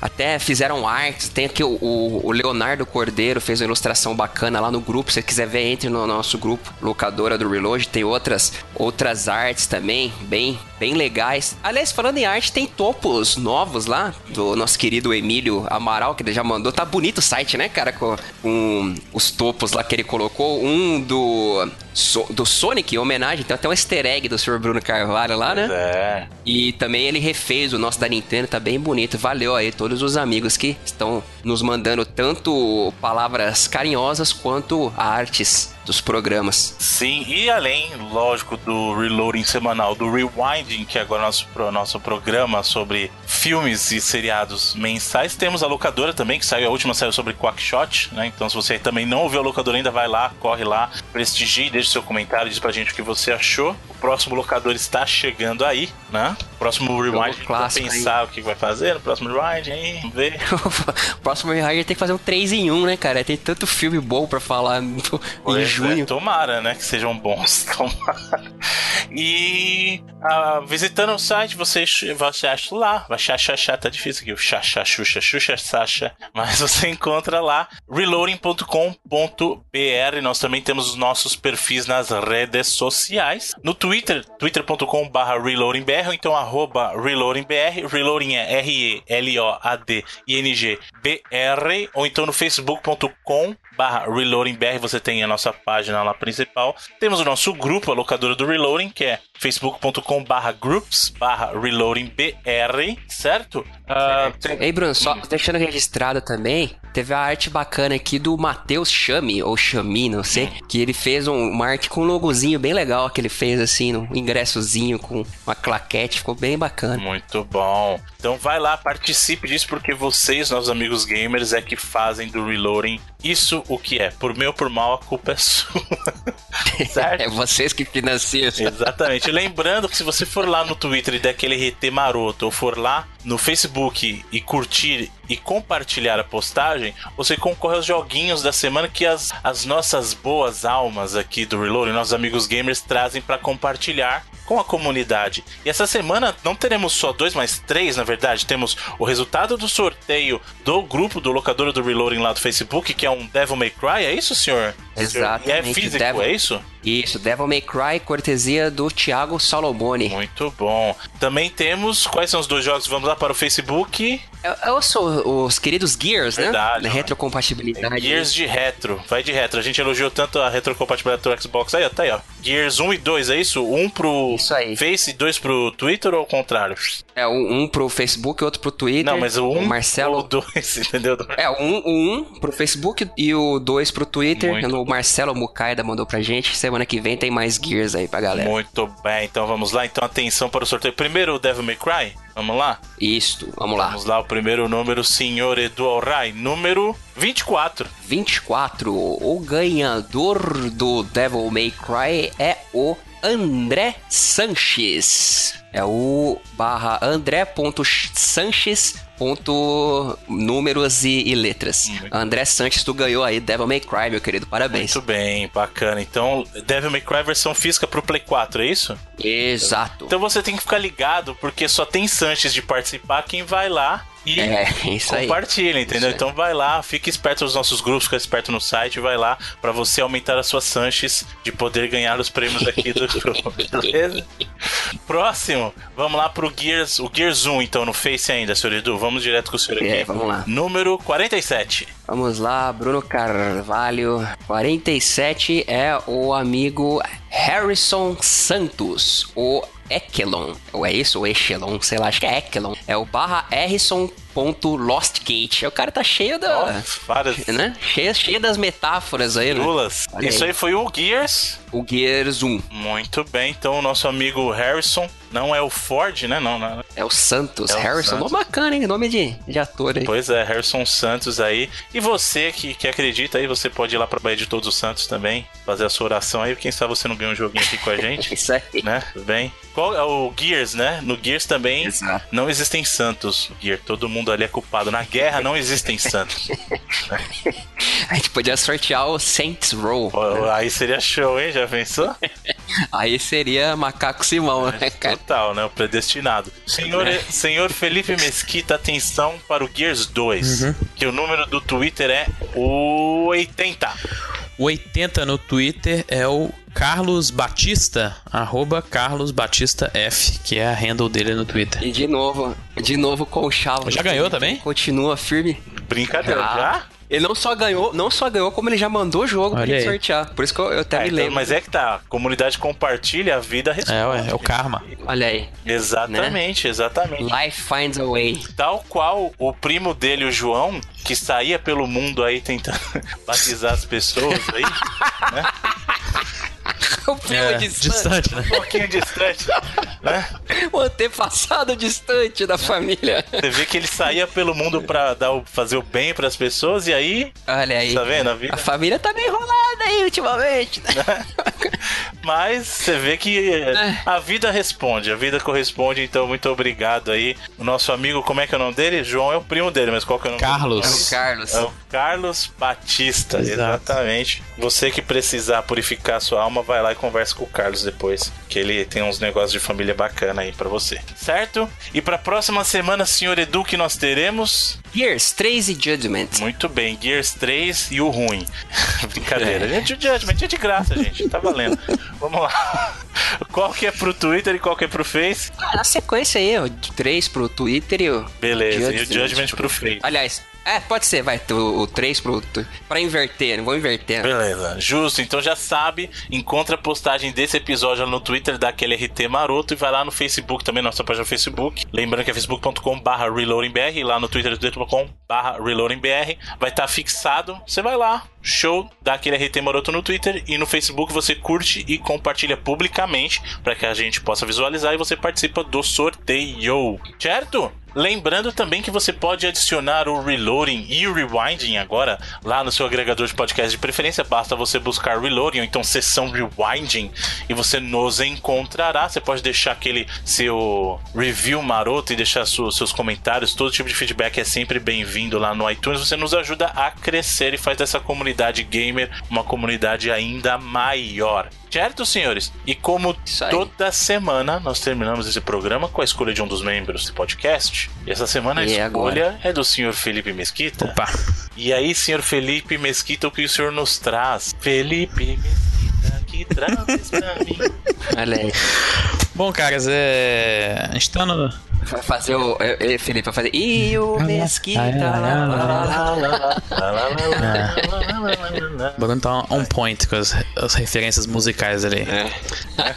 Pois é, é, eu tava pensando no que escolher aqui, cara, e a gente tá num momento um pouco conturbado aí, no, não só no Brasil, né, no, no mundo. A maioria das notícias que a gente vê aí são notícias ruins aí no aspecto geral, né? Tá difícil, tem que tomar, tem que tomar cachaça pra ler o jornal. Pois cara, é, e, cara, eu tava pensando nisso, quão importante o videogame pode ser até nessas horas, né? Os jogos, né? toda forma de entretenimento, em videogame incluso, né?